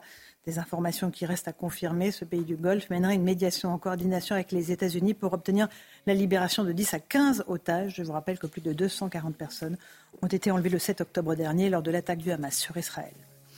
En France, le Conseil d'État valide l'expulsion de la militante palestinienne Mariam Abou Daka. Le tribunal administratif de Paris avait suspendu l'arrêté d'expulsion pris par le ministre de l'Intérieur à la mi-octobre. Beauvau avait estimé que la présence de la militante de 72 ans sur le sol français risquait de porter, je cite, une atteinte grave à l'ordre public. La première ministre italienne, Giorgia Meloni, a conclu un accord avec l'Albanie pour y installer deux centres d'accueil de migrants. Rome espère pouvoir y transférer chaque année 36 000 migrants arrivés sur les côtes italiennes à partir du printemps 2024. Ces centres, sous juridiction italienne, seraient entièrement financés par l'Italie, aussi bien la structure que le personnel. Enfin, la Commission européenne recommande d'ouvrir les discussions d'adhésion à l'Union européenne avec l'Ukraine et la Moldavie, annonce faite aujourd'hui par Ursula von der Leyen depuis Bruxelles. C'est un jour historique, a-t-elle ajouté. Les 27 doivent désormais valider l'ouverture des négociations avec ces deux pays. Voilà, il est 18h et pratiquement deux minutes. On se retrouve sur le plateau de Punchline. Euh, nous sommes avec Julien Drey, ancien député. Bonsoir Julien. Bonsoir. Bienvenue dans Punchline. Avec Vincent Hervouette, spécialiste des questions internationales sur Europe 1. Bonsoir mon cher Vincent. Franck Tapiro est publicitaire. Bonsoir à vous. Euh, Geoffroy Lejeune, directeur de la rédaction du JDD. Bonsoir. Eric Revel, journaliste, ancien directeur de LCI. Euh, L'union nationale est-elle possible autour de cette question de l'antisémitisme, question centrale, euh, évidemment, pour notre société? On se pose des questions à la lumière de ce qui se passe et des déchirures au sein même des partis. On va d'abord faire le point avec Michael Dos Santos et puis je vais vous passer la parole à tous. Est-ce que chacun doit être uni pour cette journée? Ou est-ce qu'on peut comprendre ainsi ces divisions? D'abord, le sujet. L'Union nationale contre l'antisémitisme voulue par Gérard Larcher et Yael Braun-Pivet n'aura pas fait long feu. Très vite, la France insoumise, via Jean-Luc Mélenchon, a refusé de participer à ce rendez-vous qualifié de soutien au massacre à Gaza. La présence du Rassemblement national, confirmée par Marine Le Pen, n'a fait que renforcer ce boycott. Euh, j'y participerai, Jordan Bardella y sera, l'ensemble de nos élus y seront, et j'appelle d'ailleurs l'ensemble euh, de nos adhérents et de nos électeurs euh, à venir se joindre à cette marche, à cette manifestation. Si la participation du RN est jugée inappropriée par l'ensemble de la gauche, certains appellent néanmoins à s'y rendre. Comme le PS ou encore les Verts, Fabien Roussel, patron du Parti communiste, accepte de défiler, mais à une condition. Je vais rencontrer, moi, les autres responsables des forces de gauche républicaines. Nous défilerons peut-être euh, euh, à un autre endroit, euh, mais pas avec eux. C'est incompréhensible. Malaise également du côté de la majorité. À la sortie du Conseil des ministres, Olivier Véran, porte-parole du gouvernement, s'est fendu d'un nouveau en même temps. Le Rassemblement national n'a pas sa place dans cette manifestation. Maintenant, c'est une manifestation publique à laquelle chacun est libre, en conscience, de participer ou non. Du côté de l'exécutif, seule la première ministre Elisabeth Borne, dont le père juif a été déporté, a confirmé sa présence à cette marche contre l'antisémitisme. Julien Drey. Alors, bah oui, je vous passe la parole en premier, évidemment, parce que ces grandes marches, bah, elles me font penser aux, années 90. Euh, euh, on n'a plus l'union nationale sur ce sujet de l'antisémitisme, de l'antijudaïsme, comme le disait Franck Tapiro. C'est compliqué parce que je vais être honnête avec vous, depuis hier soir, je me pose la question. Vous y allez, vous y allez pas? Oui, est-ce que j'y vais? Est-ce que j'ai pas C'est pas moi, moi, ça, ne rien là-dedans. Euh, je crois un anonyme, tant mieux. C'est est-ce que est-ce que l'initiative est utile? Est-ce qu'elle va pas susciter plus de divisions qu'elle va rassembler? On avait fait, j'avais été un de ceux qui avait organisé la marche de Carpentras en 90, où François Mitterrand, après une longue discussion d'ailleurs avec Jacques Pilan, avait décidé de venir. On a eu la même discussion avec François Hollande au moment de l'affaire Charlie, puisque la question était de savoir euh, est-ce que la manifestation du dimanche, je ne me rappelle plus, euh, est-ce qu'on met une barrière ou pas? Je, suis honnête avec vous, je suis très partagé. Je crois qu'il faut faire des choses, mais est-ce que cette manifestation ne va pas susciter encore plus de polémiques qu'elle va en résoudre? Parce que le la vraie question. Mais j'entends, Julien, mais c'est. Je, je, donne mon avis, c'est tout. Hein. L'union nationale, on ne peut pas la faire. Mais est-ce qu'on n'aurait pas, par exemple, pu faire. Parce que la vraie question, c'est pas de réunir les convaincus. La vraie question, c'est d'aller chercher au plus profond ce qui est en train de se passer dans la société française. Est-ce que, par exemple, euh, on ne pourrait pas décider une semaine d'éducation? Avec euh, tous les responsables politiques, toutes les personnalités qui vont dans les écoles, qui vont dans les quartiers, qui vont discuter, qui vont à la confrontation. Vous envoyez Jean-Luc Mélenchon dans les, écoles Ah bon, bah oui, mais alors. Non, non, mais moi, il, ah oui, mais il en fait partie de ces responsables politiques. Vous avez bien compris qu'il ne compte plus. Voilà. Il compte plus. Alors pour moi, il compte plus. Sa voix ne compte plus. Ah non, sa voix, pour moi, ne m'intéresse pas. si ce n'est que, oui, elle m'intéresse dans, une manière, dans la manière où il faut maintenant polémiquer avec un courant qui représente l'islamisme gauchiste. Oui, et il faut aller jusqu'au bout maintenant de la bataille politique. Mais, mais, pour moi, il n'y a pas d'union possible. Donc le défaire dans les urnes. si je le rencontre dans la rue, je ne lui serre pas la main, je vous dis honnêtement. D'accord. Geoffroy Lejeune, peut-être, et ensuite Eric Revel, sur cette manifestation. Je poursuivre juste la, question que posait Julien. C'est euh, si la crainte sur cette manifestation, c'est que ça crée plus de divisions. La question, c'est avec qui ça va créer des divisions et, comment on traite ce problème-là? C'est-à-dire qu'en fait, aujourd'hui, l'islamisme politique, pour reprendre le terme de Julien, euh, l'islamisme gauchiste, pardon, ou l'islamo-gauchisme, ça a beaucoup, euh, beaucoup de noms. en réalité, il existe parce qu'il y a une partie de la société française qui est acquise à ce courant-là, en tout cas qui est acquise soit à l'islamisme, euh, soit euh, au gauchisme. Et en réalité, c'est le vrai combat politique à mener pour moi, culturel en tout cas, il est, il est sur ce créneau-là. Et c'est pour ça que j'étais un peu agacé en, première partie de cette émission euh, de voir ressurgir la question de l'antisémitisme à l'extrême droite, sachant que depuis, mmh. alors certes, le, départ de Jean-Marie Le Pen du Rassemblement national, enfin du Front national à l'époque, qui a été éjecté, mais même depuis plus longtemps que ça en réalité, on sait bien, je suis sûr que même Julien serait d'accord pour en convenir, ça n'est plus un des marqueurs de l'extrême droite française, ni même de la droite française. C'est quelque chose qui a disparu, qui est devenu résiduel. Il y a, mhm. deux, trois publications qui font comme si ça existait encore et qui sont ridicules, disons-le, euh, parce qu'elles sont, euh, elles sont, elles tiennent dans une cabine téléphonique. Alors, Eric Revel, et puis après, je veux tous vous entendre. J'ajouterais hein. que Rivarol euh, met en une Jean-Luc Mélenchon, donc là, tout est dit. journal d'extrême droite, on le précise pour nos auditeurs, pour les téléspectateurs. Ce que disait Jean-François, mais juste, Julien Drey, autant je, je, comprends vos précautions sur est-ce que ce genre de manifestation ne va plus, pas plus diviser que rassembler? Autant, pardonnez-moi, mais le deuxième point que vous avez soulevé me semble d'une naïveté incroyable. Parce que vous imaginez des profs, euh, vous, parlez d'une semaine de l'éducation, mais des profs qui ont déjà du mal à parler de certains sujets dans la, dans la vie de tous les jours, qui, qui ont peur pour leur vie parce que certains d'entre eux ont été euh, décapités, aller dans des quartiers. Mais est-ce que, euh, je viendrai, je connais votre côté généreux, intellectuel, mais est-ce que vous êtes d'accord pour dire que c'est c'est un peu limite cette proposition? Donc, Eric, ça veut dire qu'on a perdu la bataille? Non, non. Bah, bah, mais, attendez, peut-être. on n'est plus capable d'aller dans les écoles. Mais, mais, on est capable mais on n'est plus capable. donc, vous savez, comme moi. 30 secondes, Eric. Si on n'est plus capable, et si vous me dites on n'est plus capable d'aller dans les écoles, d'aller et dans, là où on a des problèmes, il faut y aller encore plus. Là où il y en a des problèmes. Sinon, ça veut dire qu'on s'en sortira jamais. Mais vous vous rendez compte de ce qui est en train de se passer. Sinon, ça veut dire qu'on va faire une manif de convaincus avec des bousculades que je connais par cœur et qui vont m'énerver, je vous le dis honnêtement, parce que c'est qui va être sur la photo, qui va pas être sur la photo, euh, qui va se faire filmer, qui va pas se faire filmer, bon, euh, qui est déplacé, mais je suis à peu près certain que ça se passera comme ça. Mhm. Et, mais moi, ce qui m'intéresse, c'est ces milliers de gens qui euh, aujourd'hui nous disent de toute manière tout ça c'est des fake news, je renvoie dos à dos, c'est jeune. Parce que notre problème majeur, j'ai regardé moi la manifestation de samedi, dans ses moindres détails. Vous avez bien compris que je dors pas la nuit, et que je regarde toutes les images et que je me débrouille pour voir toutes les images.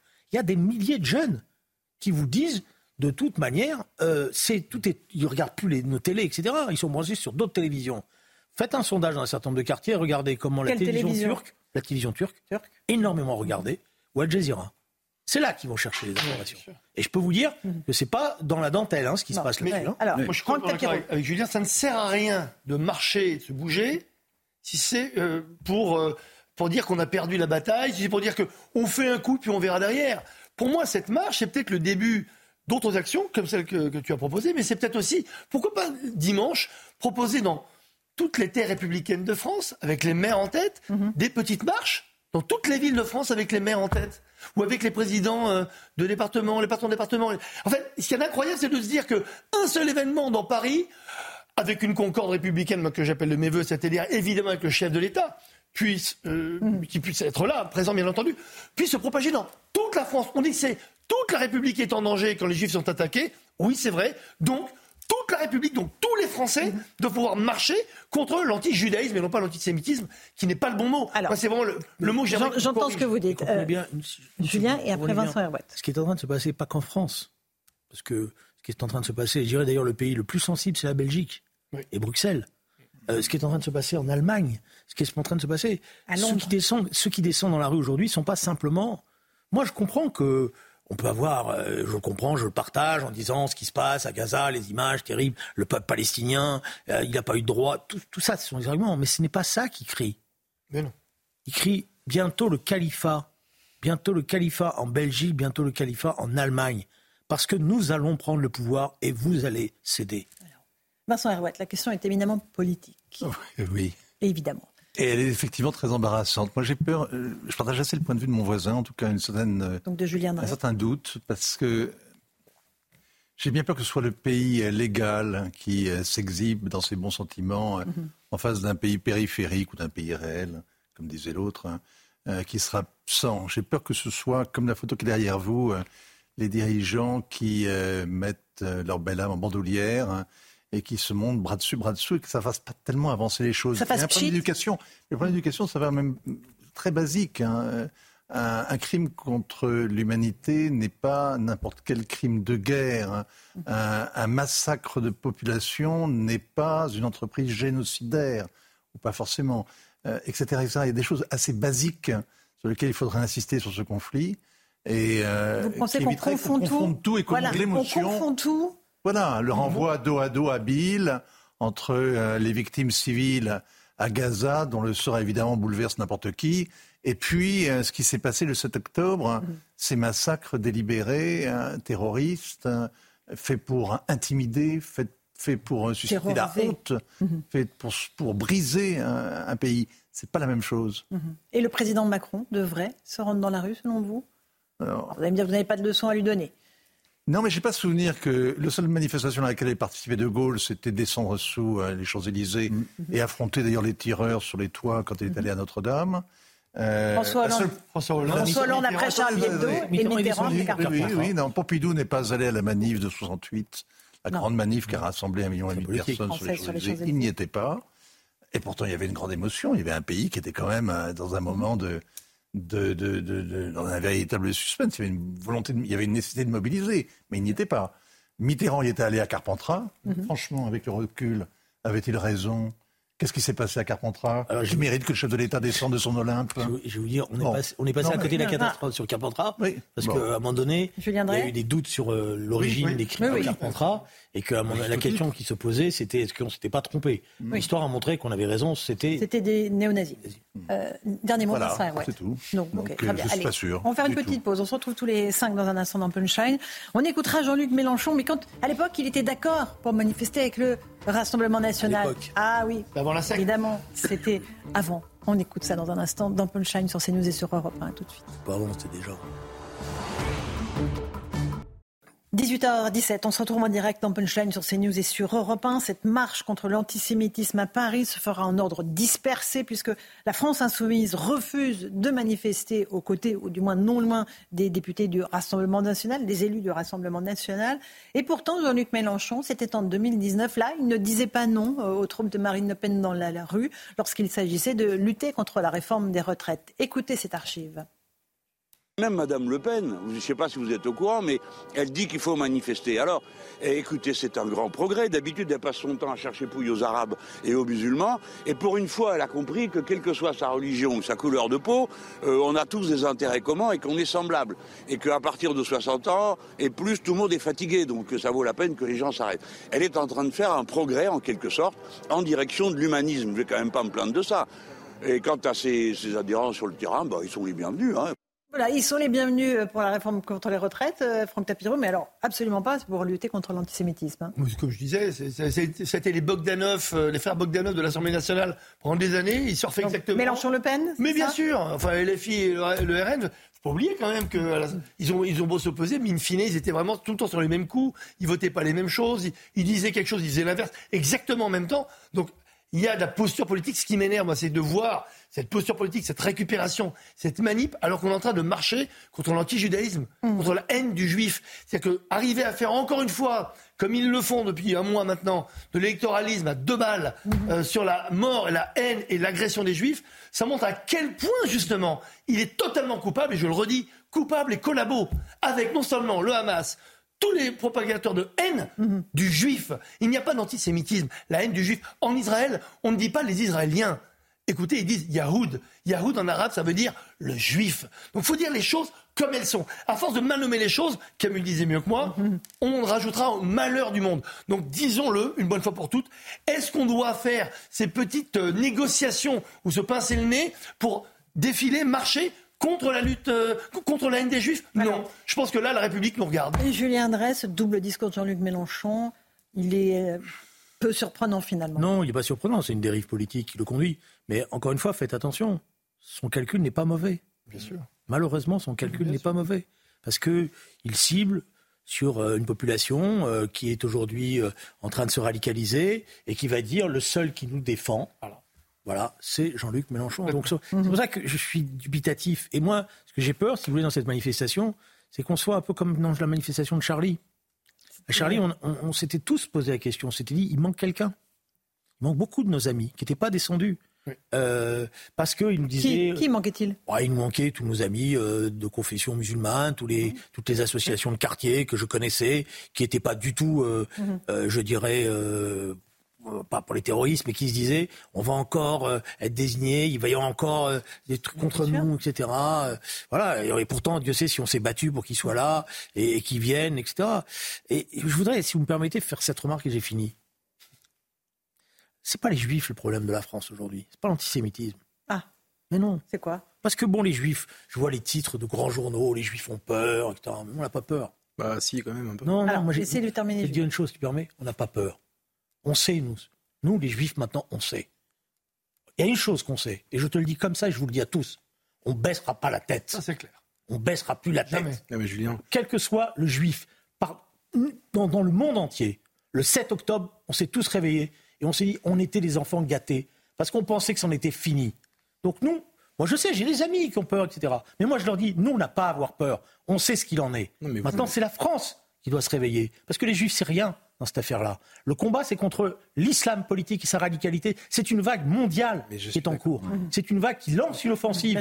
et je vous dis que dans les jours à venir, vous allez voir d'autres développements. Moi, je dis pas qu'il faut baisser la tête. Hein. Je dis pas Geoffroy que- Lejeune et ensuite Vincent Arouette. Je dis pas qu'il faut baisser la tête, je dis juste que arrêter de porter sa kippa, enlever la mezouza, euh, changer son nom pour commander un taxi ou euh, de la nourriture qui sera livrée, chez soi, ça s'appelle pas baisser la tête, ça s'appelle avoir peur. Et c'est ce que beaucoup de, de Français de confession juive vivent en ce moment. Je le déplore, mais euh, malheureusement c'est la réalité. Et c'est pour ça qu'aujourd'hui, il faut euh, pousser à la solidarité, dire on est peut-être seul, mais ensemble, et dire que à chaque fois que les Juifs ont baissé la tête, qu'ils ont eu peur, qu'ils se sont planqués, qu'ils ont rangé leur mezuzot, ça se dit comme ça, mezuzot, au pluriel, c'est à chaque fois euh, quand ils se sont fait assassiner et massacrer. Quand ils ont relevé la tête, qu'ils ont montré, ben, comme en Israël, qu'ils savaient se défendre, ben là on les a respectés. Donc c'est vraiment un choix. C'est un choix de vie aussi, et c'est un choix de réaction par rapport à ce qui est en train de se passer. Là où je suis d'accord, c'est que c'est la République dans son ensemble qui doit réagir. Attaquer les Juifs, c'est toujours le démarrage d'autres attaques, d'autres agressions. Après les Juifs, ce seront les musulmans. Rappelez-vous, plus de 90% des victimes dans le monde entier du terrorisme musulman, c'est les musulmans eux-mêmes. N'oublions jamais cela. Et après, ce sont tous les autres, les chrétiens d'Orient et les chrétiens tout court. Fanon qui disait, Franz Fanon avait une phrase formidable. Il dit Quand j'entends parler des juifs, je tends l'oreille, parce que ça veut dire qu'on parle de l'humanité. Exactement. Qui disait ça euh, Franz Fanon. Alors, euh, Vincent Arouette, sur euh, le danger mondial de l'islamisme. Non, ce qui est très frappant, si vous voulez, quand vous parlez de la, la peur qui peut saisir la communauté juive, c'est que il y a un contraste incroyable entre ce qui se passe ici, sur l'émotion qui est ressassée, sur le, le- le- la, la douleur aussi, et puis euh, le climat qui règne en Israël, où après 9-10 mois d'une crise permanente avec une empoignade invraisemblable entre religieux, laïcs, droite, gauche, etc. Et Netanyahou au milieu, donc il y a des manifs permanentes avec des manifestants qui arrivaient des kibbutz du sud d'ailleurs. C'était les, les gros Mhm. bataillons des manifestants contre euh, Bibi Netanyahou, c'était ceux qui vivaient dans le sud. hein. Et eh bien, il y a aujourd'hui une espèce d'union sacrée. Ils ont tous pris conscience effectivement qu'ils étaient dans le même bateau, qu'ils pouvaient compter que sur eux-mêmes, et, euh, ils, et ils y vont. On réglera les comptes plus tard. Il y a vraiment une espèce de vitalité et une espèce d'approche extraordinairement positive du combat. Il y a d'abord une épreuve morale, et l'épreuve morale, ils l'assument, la guerre, ils l'affrontent, avec son tempo, ils iront jusqu'au bout, et ils ont conscience qu'ils se battent euh, euh, plus Pour que leur jamais survie. de la mer. Oui, pour et leur puis vous avez survie. ici, vous avez une espèce de déprime invraisemblable, une espèce de, de, de- de- effectivement, de sentiment de, de, de dépossession, de, de, de, de menace constante. Et les- il y a franchement, il y a, il y a- il y a deux atmosphères très, très contraste troublant. C'est vrai que la semaine dernière encore à Tel Aviv, j'ai totalement constaté ça. C'est vrai qu'il y a cette mobilisation bon, au niveau militaire, mais de la société civile dans son ensemble. Des gens qui étaient des ennemis il y a encore un mois ou deux, dans des familles, vous savez, qu'il- il y a des gens qui étaient séparés, qui ne se parlaient plus à cause de, des, des comportements ou des opinions par rapport à la réforme euh, de la Cour constitutionnelle en, euh, en Israël. Tout d'un coup, ils ont tout oublié. Ils sont côte à côte, ils sont totalement solidaires. Et c'est clair que, je vous dire, sincèrement, quand on y a été, c'était pour les soutenir aussi. Et en fait, à l'inverse, ce qui s'est passé, c'est qu'en repartant, ils nous a dit, vous savez, on vous soutient, on est à fond avec vous, parce que quand vous allez rentrer en Europe, ça va être compliqué pour vous. Vous, avez, vous avez cette magnifique image. Julien Magnifique. Parce que contrairement à ce qu'on raconte, il y a 2 millions d'Arabes israéliens hein, qui ont des députés, qui s'expriment. Et vous savez, ces députés arabes israéliens qui ont été assistés aux images. Regardez. Mais alors, moi, je ne voudrais pas basculer dans un monde de, de bisounours, mais je vois un point commun très fort entre ce que le Hamas fait subir au peuple palestinien en le prenant en otage dans les territoires et, euh, et ce qui se passe en France. Julien Drey a raison, il faut quand même qu'on prenne conscience, il faut le rappeler, il faut le marteler, qu'en fait, c'est une lutte quand même de l'Occident judéo-chrétien euh, face euh, à l'islamisme politique, dans le monde entier, Daesh, euh, euh, l'État islamique, etc. Mais euh, moi, ce que j'aimerais, parce que parfois je, je rêve, je fais des rêves, je me dis ce qui serait fort, vous voyez, c'est que euh, aujourd'hui l'islam politique prend en otage les musulmans tranquilles de ce pays. Et ce qui serait très fort, bah oui, ils les prennent en otage, parce qu'à la fois on peut pas dire quand on est musulman, ne nous mettez pas dans le même panier, mais ne pas participer à des grandes marches, à des grands mouvements, lorsqu'il s'agit de sauvegarder l'unité de la République. J'emploie des grands mots et je bascule dans un monde de bisounours. Et ça, ce serait, un, ça, ce serait très fort. Alors je sais pas si euh, Julien Drey ou nos amis ici partagent ce point, mais les associations qui manquaient euh, des quartiers euh, lors de, de, de Je suis Charlie de la manifestation, est-ce que dimanche, tiens, est-ce que dimanche, on pourrait... Non mais ben, je pose la question. Mais vous rêvez, Julien, vous rêvez, eh ben oui, Bah, à vous rêvez, vous rêvez. Ju- Julien Drey, et après je vous pose une je pense question. que c'est pas que l'Occident chrétien. Parce qu'il y a toute une partie du monde arabe qui, qui se bat aujourd'hui contre l'islamisme politique. Je vais prendre un exemple, le Darfour. En ce moment même, au Darfour. Vous avez vu les images? Personne ne les montre. C'est des milices euh, qui sont proches du Hamas qui assassinent des centaines de Noirs dans des conditions sordides et personne ne dit rien. Et pourtant, ces gens-là sont nos alliés. De la même manière, à Téhéran. Vous savez, le- le- je pense que d'ailleurs des gens vont prendre la parole dans pas longtemps. Le, le peuple iranien, il attend qu'une chose, c'est qu'on lui donne un petit coup de main pour virer les ayatollahs. Oh là là. Voilà. Je Alors, sais. Voilà. là, Vincent Herouette, euh, vous dites que c'est pas possible? Non, je veux dire que le, le- le régime iranien se sait profondément impopulaire. Euh, il y a une vidéo extraordinaire là dans le stade de Téhéran où euh, on commence à brandir des, des drapeaux palestiniens. Les gens donc au service du régime euh, mettent en avant la cause palestinienne et ils se font huer. Mais Le stade spontanément entier hue. par le stade. C'est un, c'est un- Alors là, vous touchez du doigt l'impopularité incroyable du régime. C'est un pays qui est affaibli, c'est vrai. Les sanctions, la corruption, l'économie est complètement à plat. Les gens en ont par-dessus la tête depuis un an. Mais le régime a une force de répression incroyable, n'a aucun scrupule. Il nous fait chanter, nous autres Français, avec des otages. On a quelques otages. Encore Ça, c'est une chose qui, moi, me paraît très curieux dans la situation actuelle, c'est que les otages sont passés par profits et pertes. Donc nous avons des otages aux mains des Iraniens, nous avons neuf otages français aux mains du Hamas, mais alors vraiment, il n'y a pas la petite, on n'allume pas de chandelle le soir Non, aux 20h. là, on Il y a- on a pas bien noté. un mot. Ils sont On vraiment, mais très il y a bien une noté. discrétion Si, si, par Vincent, rapport si, si, au sort désespéré Non, de ces gens-là. on Qui passe sont- beaucoup oui. de temps à discuter avec le Qatar, comme d'habitude. Alors, non, non. il y a des négociations en cours, Vincent. Non, Vous croyez non, à ces négociations en cours Non, mais vous avez tort d'ironiser, pardonnez-moi. Vous avez tort d'ironiser parce que, effectivement, la seule chance qu'ils aient de sauver leur peau, c'est grâce aux Qataris. C'est effectivement le, le- le Père Noël dans cette histoire. Ce sera pas M. Marcani, ce sera euh, le cheikh Tamine. Ce sera le prince. Pardon Oui, non, non, mais je dis, c'est quand même Ça sera qui à- à- En venir à se dire, et je sais c'est Bah, la intermédiaire. réalité, C'est la réalité, mais c'est des gens qui ont financé le Hamas pendant des années, qui aujourd'hui À la sont demande savez, de- à la ça demande de- le coup du baron. À la à la demande de qui oui. Attendez, À la Vincent demande de Herouet. qui Mais Vincent arrêtez. Ah oui, bah. à la demande de qui mais attendez. Demande de qui Bah, si. Mais les Américains, tout le monde avait intérêt Mais à ce que. Attendez. pas- att- Non mais. bon. Je peux vous faire le procès du, du vilain petit Qatar. Il y a toute une bibliothèque entière de bouquins qui ont été sortis là-dessus. Et à juste titre d'ailleurs. Ce qui empêche personne d'aller assister à un match. euh, euh, Je suis abonné. Bon d'accord. Je revends mes places et je Oui. les offre La seule question Bon, qui est posée aux associations. Mais, Vincent, si si vous, vous voulez, aujourd'hui, le Qatar est exactement la situation où était la Finlande par rapport à l'Iran. Le problème, c'est l'Iran. Et vous avez un pays qui sert de pont, qui sert de La sas, Finlande par rapport à la Russie. avec lequel on peut, dis- on peut discuter avec les Iraniens à travers des Qataris. Et donc, c'est un atout qu'il ne faut pas négliger. Il ne faut pas faire euh, tourner le dos au Qatar au prétexte que c'est lui qui payait les fonctionnaires, donc euh, le Hamas. Et il le payait, l'argent passait par Israël et le matériel qui était acheté pour, le, pour Gaza était acheté en Israël aussi. Évidemment. Donc ça ne gênait pas le gouvernement israélien. Ah, Allez, 18h30, on se retrouve, on fait le débat dans un instant, on continue, mais d'abord le rappel des titres de l'actualité de 18h30 avec Simon Guillain.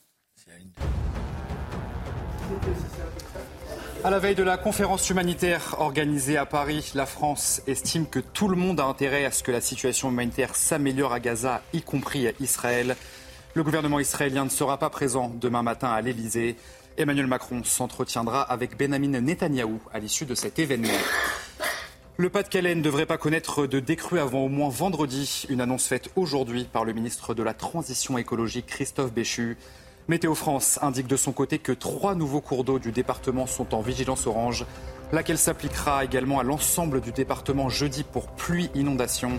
Des intempéries qui risquent d'accentuer la crue en cours. Et puis le mois d'octobre 2023 a été le mois le plus chaud jamais enregistré. Il poursuit ainsi la succession de records mensuels entamés au mois de juin dernier. L'Observatoire européen Copernicus prévoit même que 2023 devrait être l'année la plus chaude jamais enregistrée. Merci beaucoup Simon Guillain pour le rappel des titres de l'actualité sur Europe 1 et sur CNews. On évoque toujours cette grande manifestation contre l'antisémitisme qui va se dérouler dimanche à Paris. Euh, Julien Drey, quand on voit la- l'état euh, de, de notre pays, de ses fractures, quand on voit que les partis politiques seront divisés, euh, est-ce que vous, ne- vous ne regrettez pas finalement avec le recul ce qui s'est passé dans les années 80, ce que vous avez tenté de créer avec SOS Racisme? Est-ce que vous ne dites pas qu'il y, a- voilà, il y a quelque chose qui a, qui a évidemment raté aujourd'hui? Non mais je veux dire, on fera des examens, j'ai pas de problème hein, là-dessus. Et chacun euh, tirera des bilans. Moi, j'ai pas dirigé le pays. Malheureusement, peut-être. Mhm. J'aurais pas laissé les choses se faire comme elles sont faites. Lesquels Les ghettos, le trafic de stupéfiants, l'échec de toutes les politiques de discrimination positive qu'il fallait mettre en place. Voilà. Donc tout ça, Mais la gauche a digéré, digéré le pays. digéré- euh, dirigé le quand pays. je dis ça, je dis pas, je j'ai pas dirigé le pays, je mets en cause euh, la droite et la gauche. Hein. Euh, voilà. Alors après, il y avait une fraternité. Il y a eu à ce moment-là une fraternité. Rappelez-vous les manifestations, tout le monde était là. Et d'ailleurs, on criait euh, arabe à Menton, juif à Paris, c'est nos potes qu'on assassine. Cette fraternité, elle était, elle était là. Les nouvelles générations, elles sont pas formées par ça. Elles ont été formées par autre chose. Moi, j'ai- euh, je veux dire, on pourra euh, faire les bilans des uns et des autres, mais Non, je vous pose la question. non, non, mais, Euh, bon, bon, bon, mais au contraire, elle, elle est légitime. Je pense à ces grands rassemblements Oui, et ceux-là me reviennent évidemment en Oui, mémoire. mais c'est pas les mêmes. hein, Il y a quand même pas les 40 mêmes. ans. hein. Ah Euh, pas les donc mêmes. c'est pas les mêmes Et la générations. situation n'est pas les- la même. Voilà, c'est pas les mêmes forces. euh, c'est pas les mêmes savoir-faire aussi. euh, Et l'islamisme voilà. est monté en puissance. Et il y a cette cette réalité qui est terrible. Et je voudrais juste, si vous me permettez, une remarque. par Répondre à Vincent Herouette. Ouais. Parce que, Vincent, je suis d'accord avec vous, souvent d'ailleurs, même le plus souvent. Et moi, je pense qu'avec le Qatar, Commence mal, il y a un général, moment, il y a un moment où avec le Qatar, si on ne met pas une ligne jaune et on dit pas Bien. ça suffit. Évidemment, si on continue à les laisser faire des bénéfices en France et à rapatrier leur argent sans avoir à payer d'impôts, si on commence à les laisser, allez, ils sont, ils sont géniaux les Qataris. Ils payent tout le monde. Et l'hébergement de. Haniyeh, Méchal, mais euh, quand même les deux patrons euh, du Hamas, à ce que je sache, et, sont Ils au sont dans Qatar, des hôtels à Qatar. hébergés au Qatar pendant qu'ils envoient la population palestinienne au massacre, c'est eux les responsables et c'est le Qatar qui. D'accord. Donc, euh, D'accord. euh. Voilà. Vincent Herouet, Qui les donne, qui les livre. Allez-y, expliquez-nous. Khaled Méchal a ses entrées au palais, euh, Oui, évidemment. évidemment royal.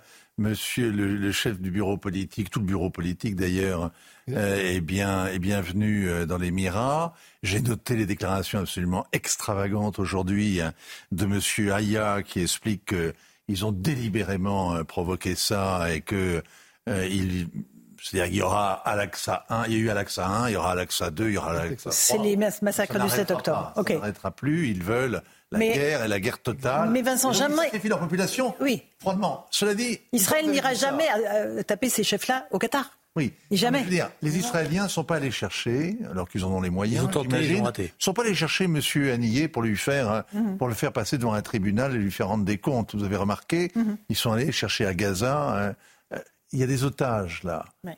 Euh, en ce moment même, le Qatar essaie de négocier la libération d'une dizaine d'otages.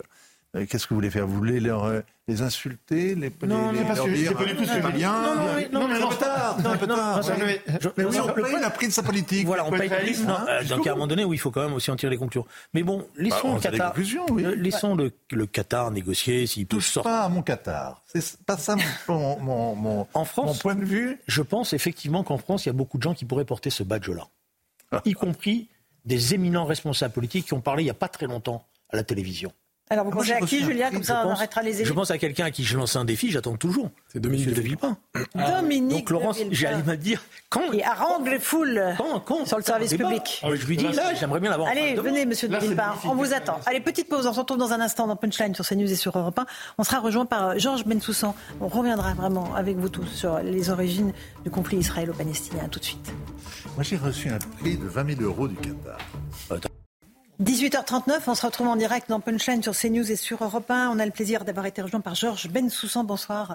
Bonsoir. Vous êtes historien, euh, auteur de ce livre, euh, L'origine du conflit, les origines du conflit israélo-arabe, euh, aux éditions Que sais-je, presse universitaire de France. Avant de parler de la situation en Israël, il y a ce qui se passe en France.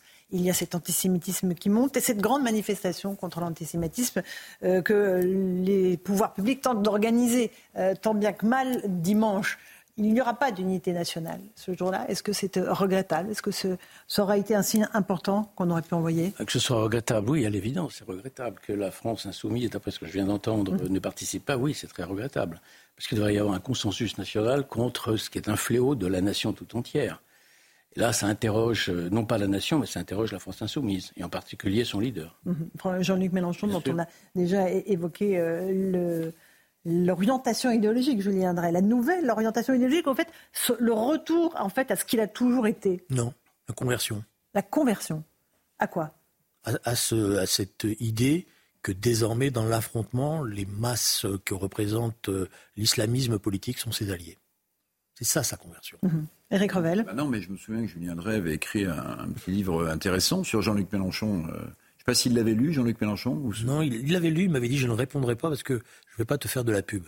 Et ça, comment s'appelait le livre, Faute Julien? politique de Jean-Luc Mélenchon. La faute Mais on n'en était pas, je vais être honnête. On était pas là. Hein Non, non, on n'était pas là. Le On livre, il date d'il y a quelques Oui, années. quand Parce même. qu'on avait des premiers signes, mais les choses se sont accentu- accentuées par le lien qu'il a établi Mhm. avec euh, la gauche anglaise autour de Corbyn. Bien sûr. Bon. Mais juste, Julien Drey, comme vous connaissez bien le personnage, il y a une question qui me, qui me frappe, c'est que quand on, quand on regarde, quand on réécoute ce qu'a déclaré Jean-Luc Mélenchon, par exemple, sur le voile, il faut le retirer, vous vous souvenez, dans une émission, quand il, disait sur le RN, sur les manifestations en retraite, comment, c'est- bon, c'est une conversion, vous dites, mais c'est c'est une conversion extrêmement, finalement, euh, brutale, le renversement est total. Jean-Luc Mélenchon, il est tout sauf idiot, il sait très bien que ces archives existent. Comment est-ce qu'il peut justifier ces, volte-face absolument sidérantes Mais parce que dans sa théorie du chaos, qui vous appelle à la télévision la conflictualité, il pense que désormais la conflictualité, c'est cette confrontation entre ce que représente euh, l'impérialisme américain et la pointe avancée au Moyen-Orient, euh, Israël, et euh, les populations qui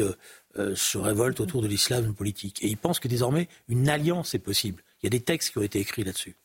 Textes écrits, ils disent une alliance est possible et on peut faire ensemble ce qu'ils appellent le front unique. Euh, vous y croyez, Georges Bensoussan, à cette théorie de Jean-Luc Oui, Mélenchon je pense que globalement, c'est vrai, il y a probablement une, un tournant, ce que dit Julien Drey. Il y a peut-être aussi ce que Ruth Elkrief avait très bien pointé dans le, dans le point il y a une semaine, une évolution personnelle Mhm. qui tient à la personne. Parce que en matière d'antisémitisme, il ne faut jamais négliger les éléments biographiques d'un individu et ses racines. Et en Ruth l'occurrence Elkrief, Ruth Elkrief avait pointé quelque chose d'assez d'assez stimulant là-dessus. Dans le comportement de Jean-Luc Mélenchon Oui, dans son histoire personnelle. Son Dans histoire son histoire personnelle. Son euh, histoire personnelle, parce qu'il il, il dit qu'il est pied noir. En fait, il n'était pas vraiment pied noir. C'est le Maroc. D'accord. Il est né à Tanger. Il est Et- né- et- Oui, il et vient du donc, Maroc. euh, le- j'ai j'ai écouté ce que dit Ruth. Elle dit, euh, c'est c'est ça qui remonte. C'est-à-dire, il y avait dans le, chez les colons, chez les populations pieds noirs, une forme d'antisémitisme. J'ai un doute là-dessus. Moi, je pense que Jean-Luc Mélenchon, il a un problème simple. Il aime qu'on l'aime. Et si on l'aime pas, il déteste. Et ça s'est passé autour de la manifestation de Muriel Knoll. Oui, bien sûr. Et, et là, il y a Mais quelque chose qui a démarré. simplement Georges dire que Bensoussan Tous les gens qui ont un problème avec l'antisémitisme en général ont un problème biographique assez lourd, à mon avis. Bon, donc ça, c'est une, c'est une constante dans l'histoire. Si on prenait l'histoire du XXe siècle antisémite français, on en aurait pléthore des personnages comme lui. On va profiter de votre présence, parce que vous êtes historien, pour revenir sur l'origine de ce conflit israélo-palestinien. On va d'abord partir sur le terrain, si vous le voulez bien, avec Stéphanie Rouquier et Florian Paume, qui se trouvent dans la région de Sderot, où euh, Tsahal continue sa progression. C'est bien cela, Stéphanie?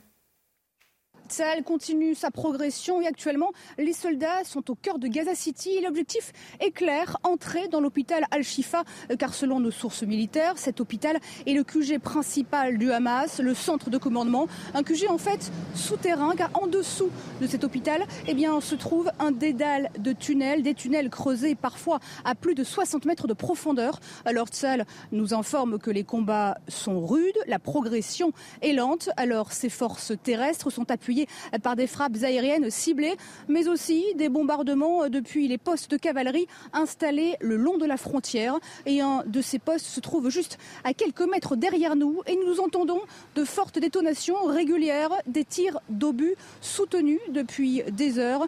Une dernière information pour euh, vous préciser que nous avons appris d'une source militaire et que Tsahal a éliminé ce matin dans la bande de Gaza un commandant du Hamas. Il était responsable de l'armement et de la fabrication des armes du Hamas dans la bande de Gaza. Euh, Merci beaucoup Stéphanie Rouquier et Florian Paume. Georges Bensoussan, la stratégie de Tsahal est claire. Il faut aller taper les têtes du, du réseau du, du Hamas. Euh, Est-ce qu'on peut y arriver? Est-ce qu'on peut arriver à éradiquer cette organisation et cette idéologie? On n'éradique pas une idéologie. On peut éradiquer une organisation, on peut détruire le- les infrastructures souterraines du Hamas. Effectivement, militairement, ils ne font pas le poids, surtout si l'armée israélienne prend son temps. Et apparemment, ils sont, ils sont partis pour prendre leur temps parce qu'ils ne sont pas sensibles non plus à des pressions internationales qui n'ont pas subi, elles, le 7 octobre. Donc l'opinion, l'opinion israélienne, elle est profondément marquée par le 7 octobre et elle a son, son propre agenda. Donc militairement, oui, il peut en venir à bout. Idéologiquement, non. Idéologiquement, le Hamas sont les frères musulmans, tout ça, tout le monde le sait. Et cette idéologie-là, on ne va pas l'éradiquer comme ça avec une division blindée. Ça signifie qu'un Hamas éliminé, il y aura probablement un surgent du Hamas qui, qui reprendra la suite, que ce soit le djihad islamique ou autre chose. Malheureusement, donc c'est un, un- phénomène des, euh, Alors, des le, vases problème est communicants. beaucoup plus, le problème est beaucoup plus profond. Bien sûr. Vincent Hervouette, peut-être sur cette question-là, de- du ressurgissement du Hamas sous une autre forme, ailleurs. Ah ben, vous avez une révolution, euh, oui, fondamentaliste euh, qui a les frères musulmans. C'est un mouvement qui, euh, qui existe depuis près d'un siècle et qui euh, et depuis la révolution iranienne, pourrait-on dire, il y, a, il y a un mouvement de fond qui est tellement puissant et il n'y a pas que le Hamas à Gaza. Donc évidemment, ça suffira pas. Couper la tête, désosser le Hamas, c'est-à-dire liquider l'organisation euh, militaire, euh, supprimer le bureau euh, politique, euh, étrangler le djihad islamique et toutes les autres organisations, ne suffiront pas à maintenir la tête sous l'eau à cet Mhm. islamisme virulent. Mais euh, maintenant, sur la marche, sur la façon de faire la guerre, ça va être long. Ça va être le tempo militaire n'a rien à voir avec euh, euh, l'émotion médiatique ou un clou chasse l'autre. Ou pour parler vulgairement, euh, finalement, le, le- le 7 octobre, c'était le jour d'anniversaire de Poutine. Euh, quelle bénédiction pour lui. hein. On a cessé de parler de l'Ukraine pendant un mois. Euh, là, le, le Hamas nous a débarrassé des punaises de lit. Mais ne vous inquiétez pas, dans 15 jours, dans 3 semaines, la guerre ne sera pas terminée, mais les médias seront fatigués de tout le temps piétiner la même chose. Pas, tous, pas, tous, pas- peut-être pas cette chaîne d'information Non, continue. Mais absolument, beaucoup le seront. Je vous assurer, j'en j'en fais le pari avec vous. Donc, il y a des calendriers qui ne sont pas les mêmes, il y a des rythmes qui ne sont pas les mêmes, Mhm. il y a une guerre qui est difficile, Moi, contrairement à, beaucoup de correspondants, je pense que c'est une guerre qui est une empoignade, une bataille qui est difficile pour Israël. Donc. Oui, très dur pour les Israéliens. Ne vous y trompez pas, il y aura beaucoup de, il y aura beaucoup de pertes. C'est vraiment une, c'est vraiment une épreuve. Ils sont déterminés à le faire. Ils iront jusqu'au bout. Mais c'est pas une, c'est pas c'est pas faire la guerre à 10 000 pieds, euh, ça, avec, des drones, avec des drones, et euh, zéro mort. C'est pas la guerre zéro mort. Mm. C'est le contraire. C'est le contraire. Euh, je, viendrai ensuite, Monsieur Bensoussan. Qui va être posée pour les Israéliens, qui est déjà d'ailleurs en débat discrètement. Si vous voyez les déclarations des uns et des autres, c'est quelle est la solution politique que va prendre Israël à cette situation Après. C'est-à-dire, est-ce qu'elle est capable de restaurer une autorité palestinienne Difficulté, mais qui cette fois-ci a eu l'extrême intelligence de ne pas s'en mêler, au point que hier, vous savez comme moi, que les militants du Hamas ont essayé d'assassiner Abou, euh, Mazen et, et euh, Mahmoud Abbas plutôt, pardon, excusez-moi. Euh, voilà, est-ce qu'ils vont, ils vont pouvoir lui redonner et sortir certaines figures qui sont prêtes à prendre leurs responsabilités et donc construire euh, enfin l'après. L'après. C'est là la question qui va être posée. Monsieur Bensoussan, là-dessus, sur cette solution, cet avenir pour la région. Ben, l'avenir, pour comprendre quelque chose sur l'avenir, il faudrait peut-être revenir aux racines. Parce que le grand problème médiatique, c'est de prendre cette situation, comme d'autres d'ailleurs, à partir des conséquences, en ignorant totalement les origines et les causes. Et pourquoi je dis cela? Je ne dis pas ça seulement parce que je suis historien, mais parce que dans les origines, vous avez les germes des solutions. Encore faut-il connaître les origines. Alors allez-y, qu'est-ce que... Par exemple, prenez l'exemple du Hamas et du djihad islamique et, de, et du Fatah. C'est une division extrême de la, de la société palestinienne, mais ce n'est pas nouveau. Cette division, elle existait déjà dans les années 20, dans les années 30. Ça, c'est le premier point. Le deuxième point, c'est que le Hamas est l'émanation des frères musulmans, on l'a dit. Le Hamas est la continuation du Moufti de Jérusalem, Amin al-Husseini, qui a mené son peuple dans l'impasse. C'est-à-dire qu'à partir des années 20, quand Amin al-Husseini a été le cristallisateur du refus palestinien, arabe palestinien et musulman, et musulman, or c'est une société aussi chrétienne, la Palestine, on l'oublie, 12% de chrétiens, enfin il y avait 12% de chrétiens, il y avait, il n'y en a plus. Cette société-là, il a, il a profondément, Amin al-Husseini a islamisé le conflit, et en islamisant le conflit, et, et aujourd'hui le Hamas en est l'émanation, il a amené son peuple à l'échec complet. Je vais vous donner deux, trois exemples. Il refuse en 1937 le premier plan de partage de la Palestine proposé par les Anglais. Bon, premier refus. Deuxième refus en 1939, il refuse le livre blanc que proposent les Anglais. Or, le livre blanc donne satisfaction aux Arabes palestiniens sur toute la ligne. Mieux, tout le comité exécutif autour d'Amin al-Husseini est pour le livre blanc. Et lui Amin al-Husseini, lui, en exil au Liban, dit non. Et troisième point, 9, 29 novembre 1947, décision de l'ONU, non. Le résultat, c'est la guerre avec les Juifs, c'est la, la, défaite, et c'est la Nakba, qui est tout, finalement, la Nakba, qu'est-ce que c'est? Cette fameuse Nakba qui est aujourd'hui le mantra de l'antisionisme militant. C'est exactement le miroir inversé de ce que la société arabe palestinienne prévoyait de faire vis-à-vis des juifs. C'est-à-dire, en un mot, les mettre tous dehors. Mmh. Au mieux, en réalité, ça se serait accompagné par un massacre gigantesque, probablement d'essence génocidaire. Là-dessus, euh, toutes les archives, si vous voulez, concordent. Dans les combats entre arabes et juifs entre, en 47 et 48, je ne parle pas des armées arabes, je parle des Palestiniens, mmh. Mmh. il n'y a jamais de prisonniers juifs. Il n'y a jamais de blessés juifs. Ils sont tous achevés, y compris les enfants. Donc, si vous voulez, ce qui s'est passé le 7 octobre, moi, en tant qu'historien, ça me rappelle des choses, énormément de choses, y compris dans les archives anglaises de 1929. Il y a des pogroms en 1929, à Hébron, à Tzfat, à Safed et à Jérusalem. Quand vous lisez les rapports de la police anglaise, vous, vous tremblez d'émoi.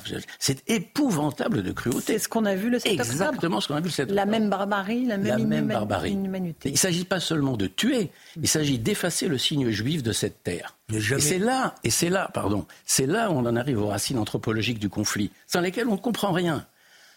La partie arabe, arabo-musulmane, parce que la partie chrétienne a été éliminée, hélas, mmh. dans cette situation les chrétiens, dès 1939, avaient peur des musulmans. Vous savez ce qu'on disait dans les rues de Jenin, de Ramallah, en 1939, à la veille de la Seconde Guerre mondiale? Après samedi, dimanche. Vous savez ce que vous comprenez ce que ça veut dire? oui. Après la synagogue, l'église. Hein, C'est très important de le dire, parce qu'en réalité, ça n'est jamais dit. Le verrou anthropologique, qui est au cœur de ce conflit, c'est que la partie arabo-musulmane ne peut pas accepter l'idée d'une souveraineté juive sur une partie de cette terre qu'un dhimmi, c'est-à-dire qu'un ancien sujet diminué, chrétien ou juif, en l'occurrence ici les juifs, puisse exercer un rôle politique sur une partie de cette terre qu'il considère aussi comme sa propre terre, c'est la terre qui, est de la Bible, la terre qui parle l'hébreu, c'est quelque chose d'inimaginable. Et, comme le disait un islamologue israélien, Meir Baracher, qui est un remarquable islamologue, qui a fait un très bon bouquin chez Albin Michel il y a quelques années, qu'un juif, en l'occurrence un israélien, puisse dominer des musulmans sur cette terre-là en particulier, c'est impensable, c'est inacceptable. Voilà le verrou anthropologique. La fin de la dimitude, la fin de, la fin de la condition du dimi. Donc, à partir de là, se greffent tous les autres problèmes. La Nakba, les réfugiés, Jérusalem, les colonies, les implantations. Mais si vous ne revenez pas à cette source-là, vous ne comprenez rien. Et il n'y a donc aucune résolution possible du conflit Si, si, si. Pour l'instant, je ne la vois pas. Si, hein. attendez, je, peux. si vous mettez des mots MOTS sur des mots MAUX, un peu comme dans une image analytique, vous êtes sur la voie de la résolution du conflit, à la condition de dire oui, voilà où ça bloque, voilà où sont les verrous. Alors parlons-en. À partir du moment où on met sur la table tout ce qui bloque, on trouve déjà les prémices d'une solution. Je ne dis pas qu'on a la solution. Une fois qu'on a dit que c'est l'islamisme le problème, en quoi on a avancé en fait? Non, j'ai pas dit seulement l'islamisme. Je dis cette impossibilité anthropologique d'accepter qu'un juif puisse être un égal et mhm. puisse être même souverain sur une partie de cette terre. Mhm. Là est le cœur du vaste problème. question. Julien Drey, rapidement. Ce qui va être posé, c'est est-ce qu'une nouvelle génération de dirigeants palestiniens va avoir le courage d'aller beaucoup plus loin que n'a été Yasser Arafat? Parce que lui, il s'est arrêté à mi-chemin. Julien, après ce qui s'est passé Oui, mais c'est toujours dans ces drames-là que naissent les, les, personnalités fortes. Et je pense qu'il va y en avoir. Espérons qu'elles existent. Hein je, pense non, non, mais je pense qu'il va y en avoir. Je pense qu'il y en a. Jusqu'à maintenant, jusqu'à maintenant, elles ne pouvaient pas prendre la parole parce que dès qu'elles prenaient la parole, elles étaient liquidées. En complément de ce que dit Julien Drey, et c'est assez juste.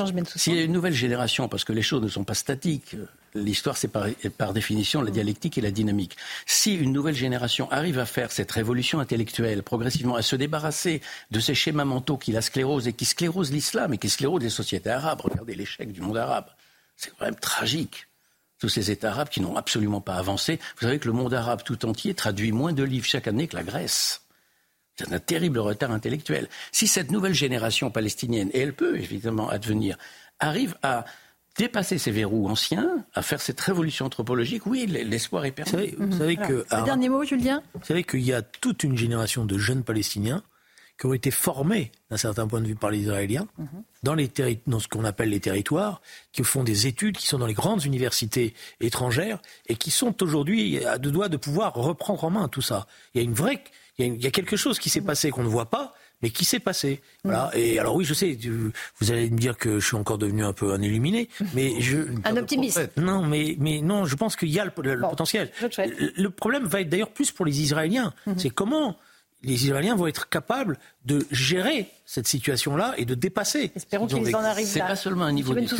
C'est pas seulement un niveau d'études d'éducation, c'est aussi une révolution morale sur soi-même. Donc c'est pas la même chose. On peut avoir un très haut niveau d'éducation mhm. et être resté encore dans des mentalités archaïques. Donc il faut penser contre soi-même. Absolument. Et eh oui. Ça c'est une question très difficile, Vincent Hervouette. Hein, que toutes les démocraties ou tous les régimes euh, autoritaires n'ont pas. Les sociétés multiculturelles sont des sociétés multiviolentes, que ce soit au Rwanda, que ce soit au Karabakh, que ce soit euh, dans cette terre sainte et, maudite. Allez, merci beaucoup, euh, Georges Bensoussan. Votre livre, c'est euh, Aux origines du conflit israélo-arabe, aux éditions Que sais-je, PUF avec à l'instant ce tweet d'Emmanuel Macron. L'antisémitisme refait surface. La République ne transigera pas.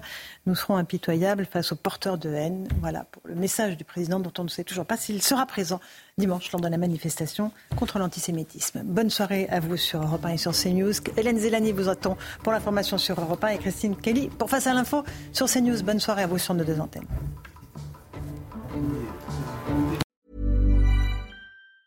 Mom deserves the best, and there's no better place to shop for Mother's Day than Whole Foods Market. They're your destination for unbeatable savings, from premium gifts to show-stopping flowers and irresistible desserts. Start by saving 33% with Prime on all body care and candles. Then get a 15-stem bunch of tulips for just $9.99 each with Prime. Round out Mom's menu with festive rosé, irresistible berry chantilly cake, and more special treats. Come celebrate Mother's Day at Whole Foods Market.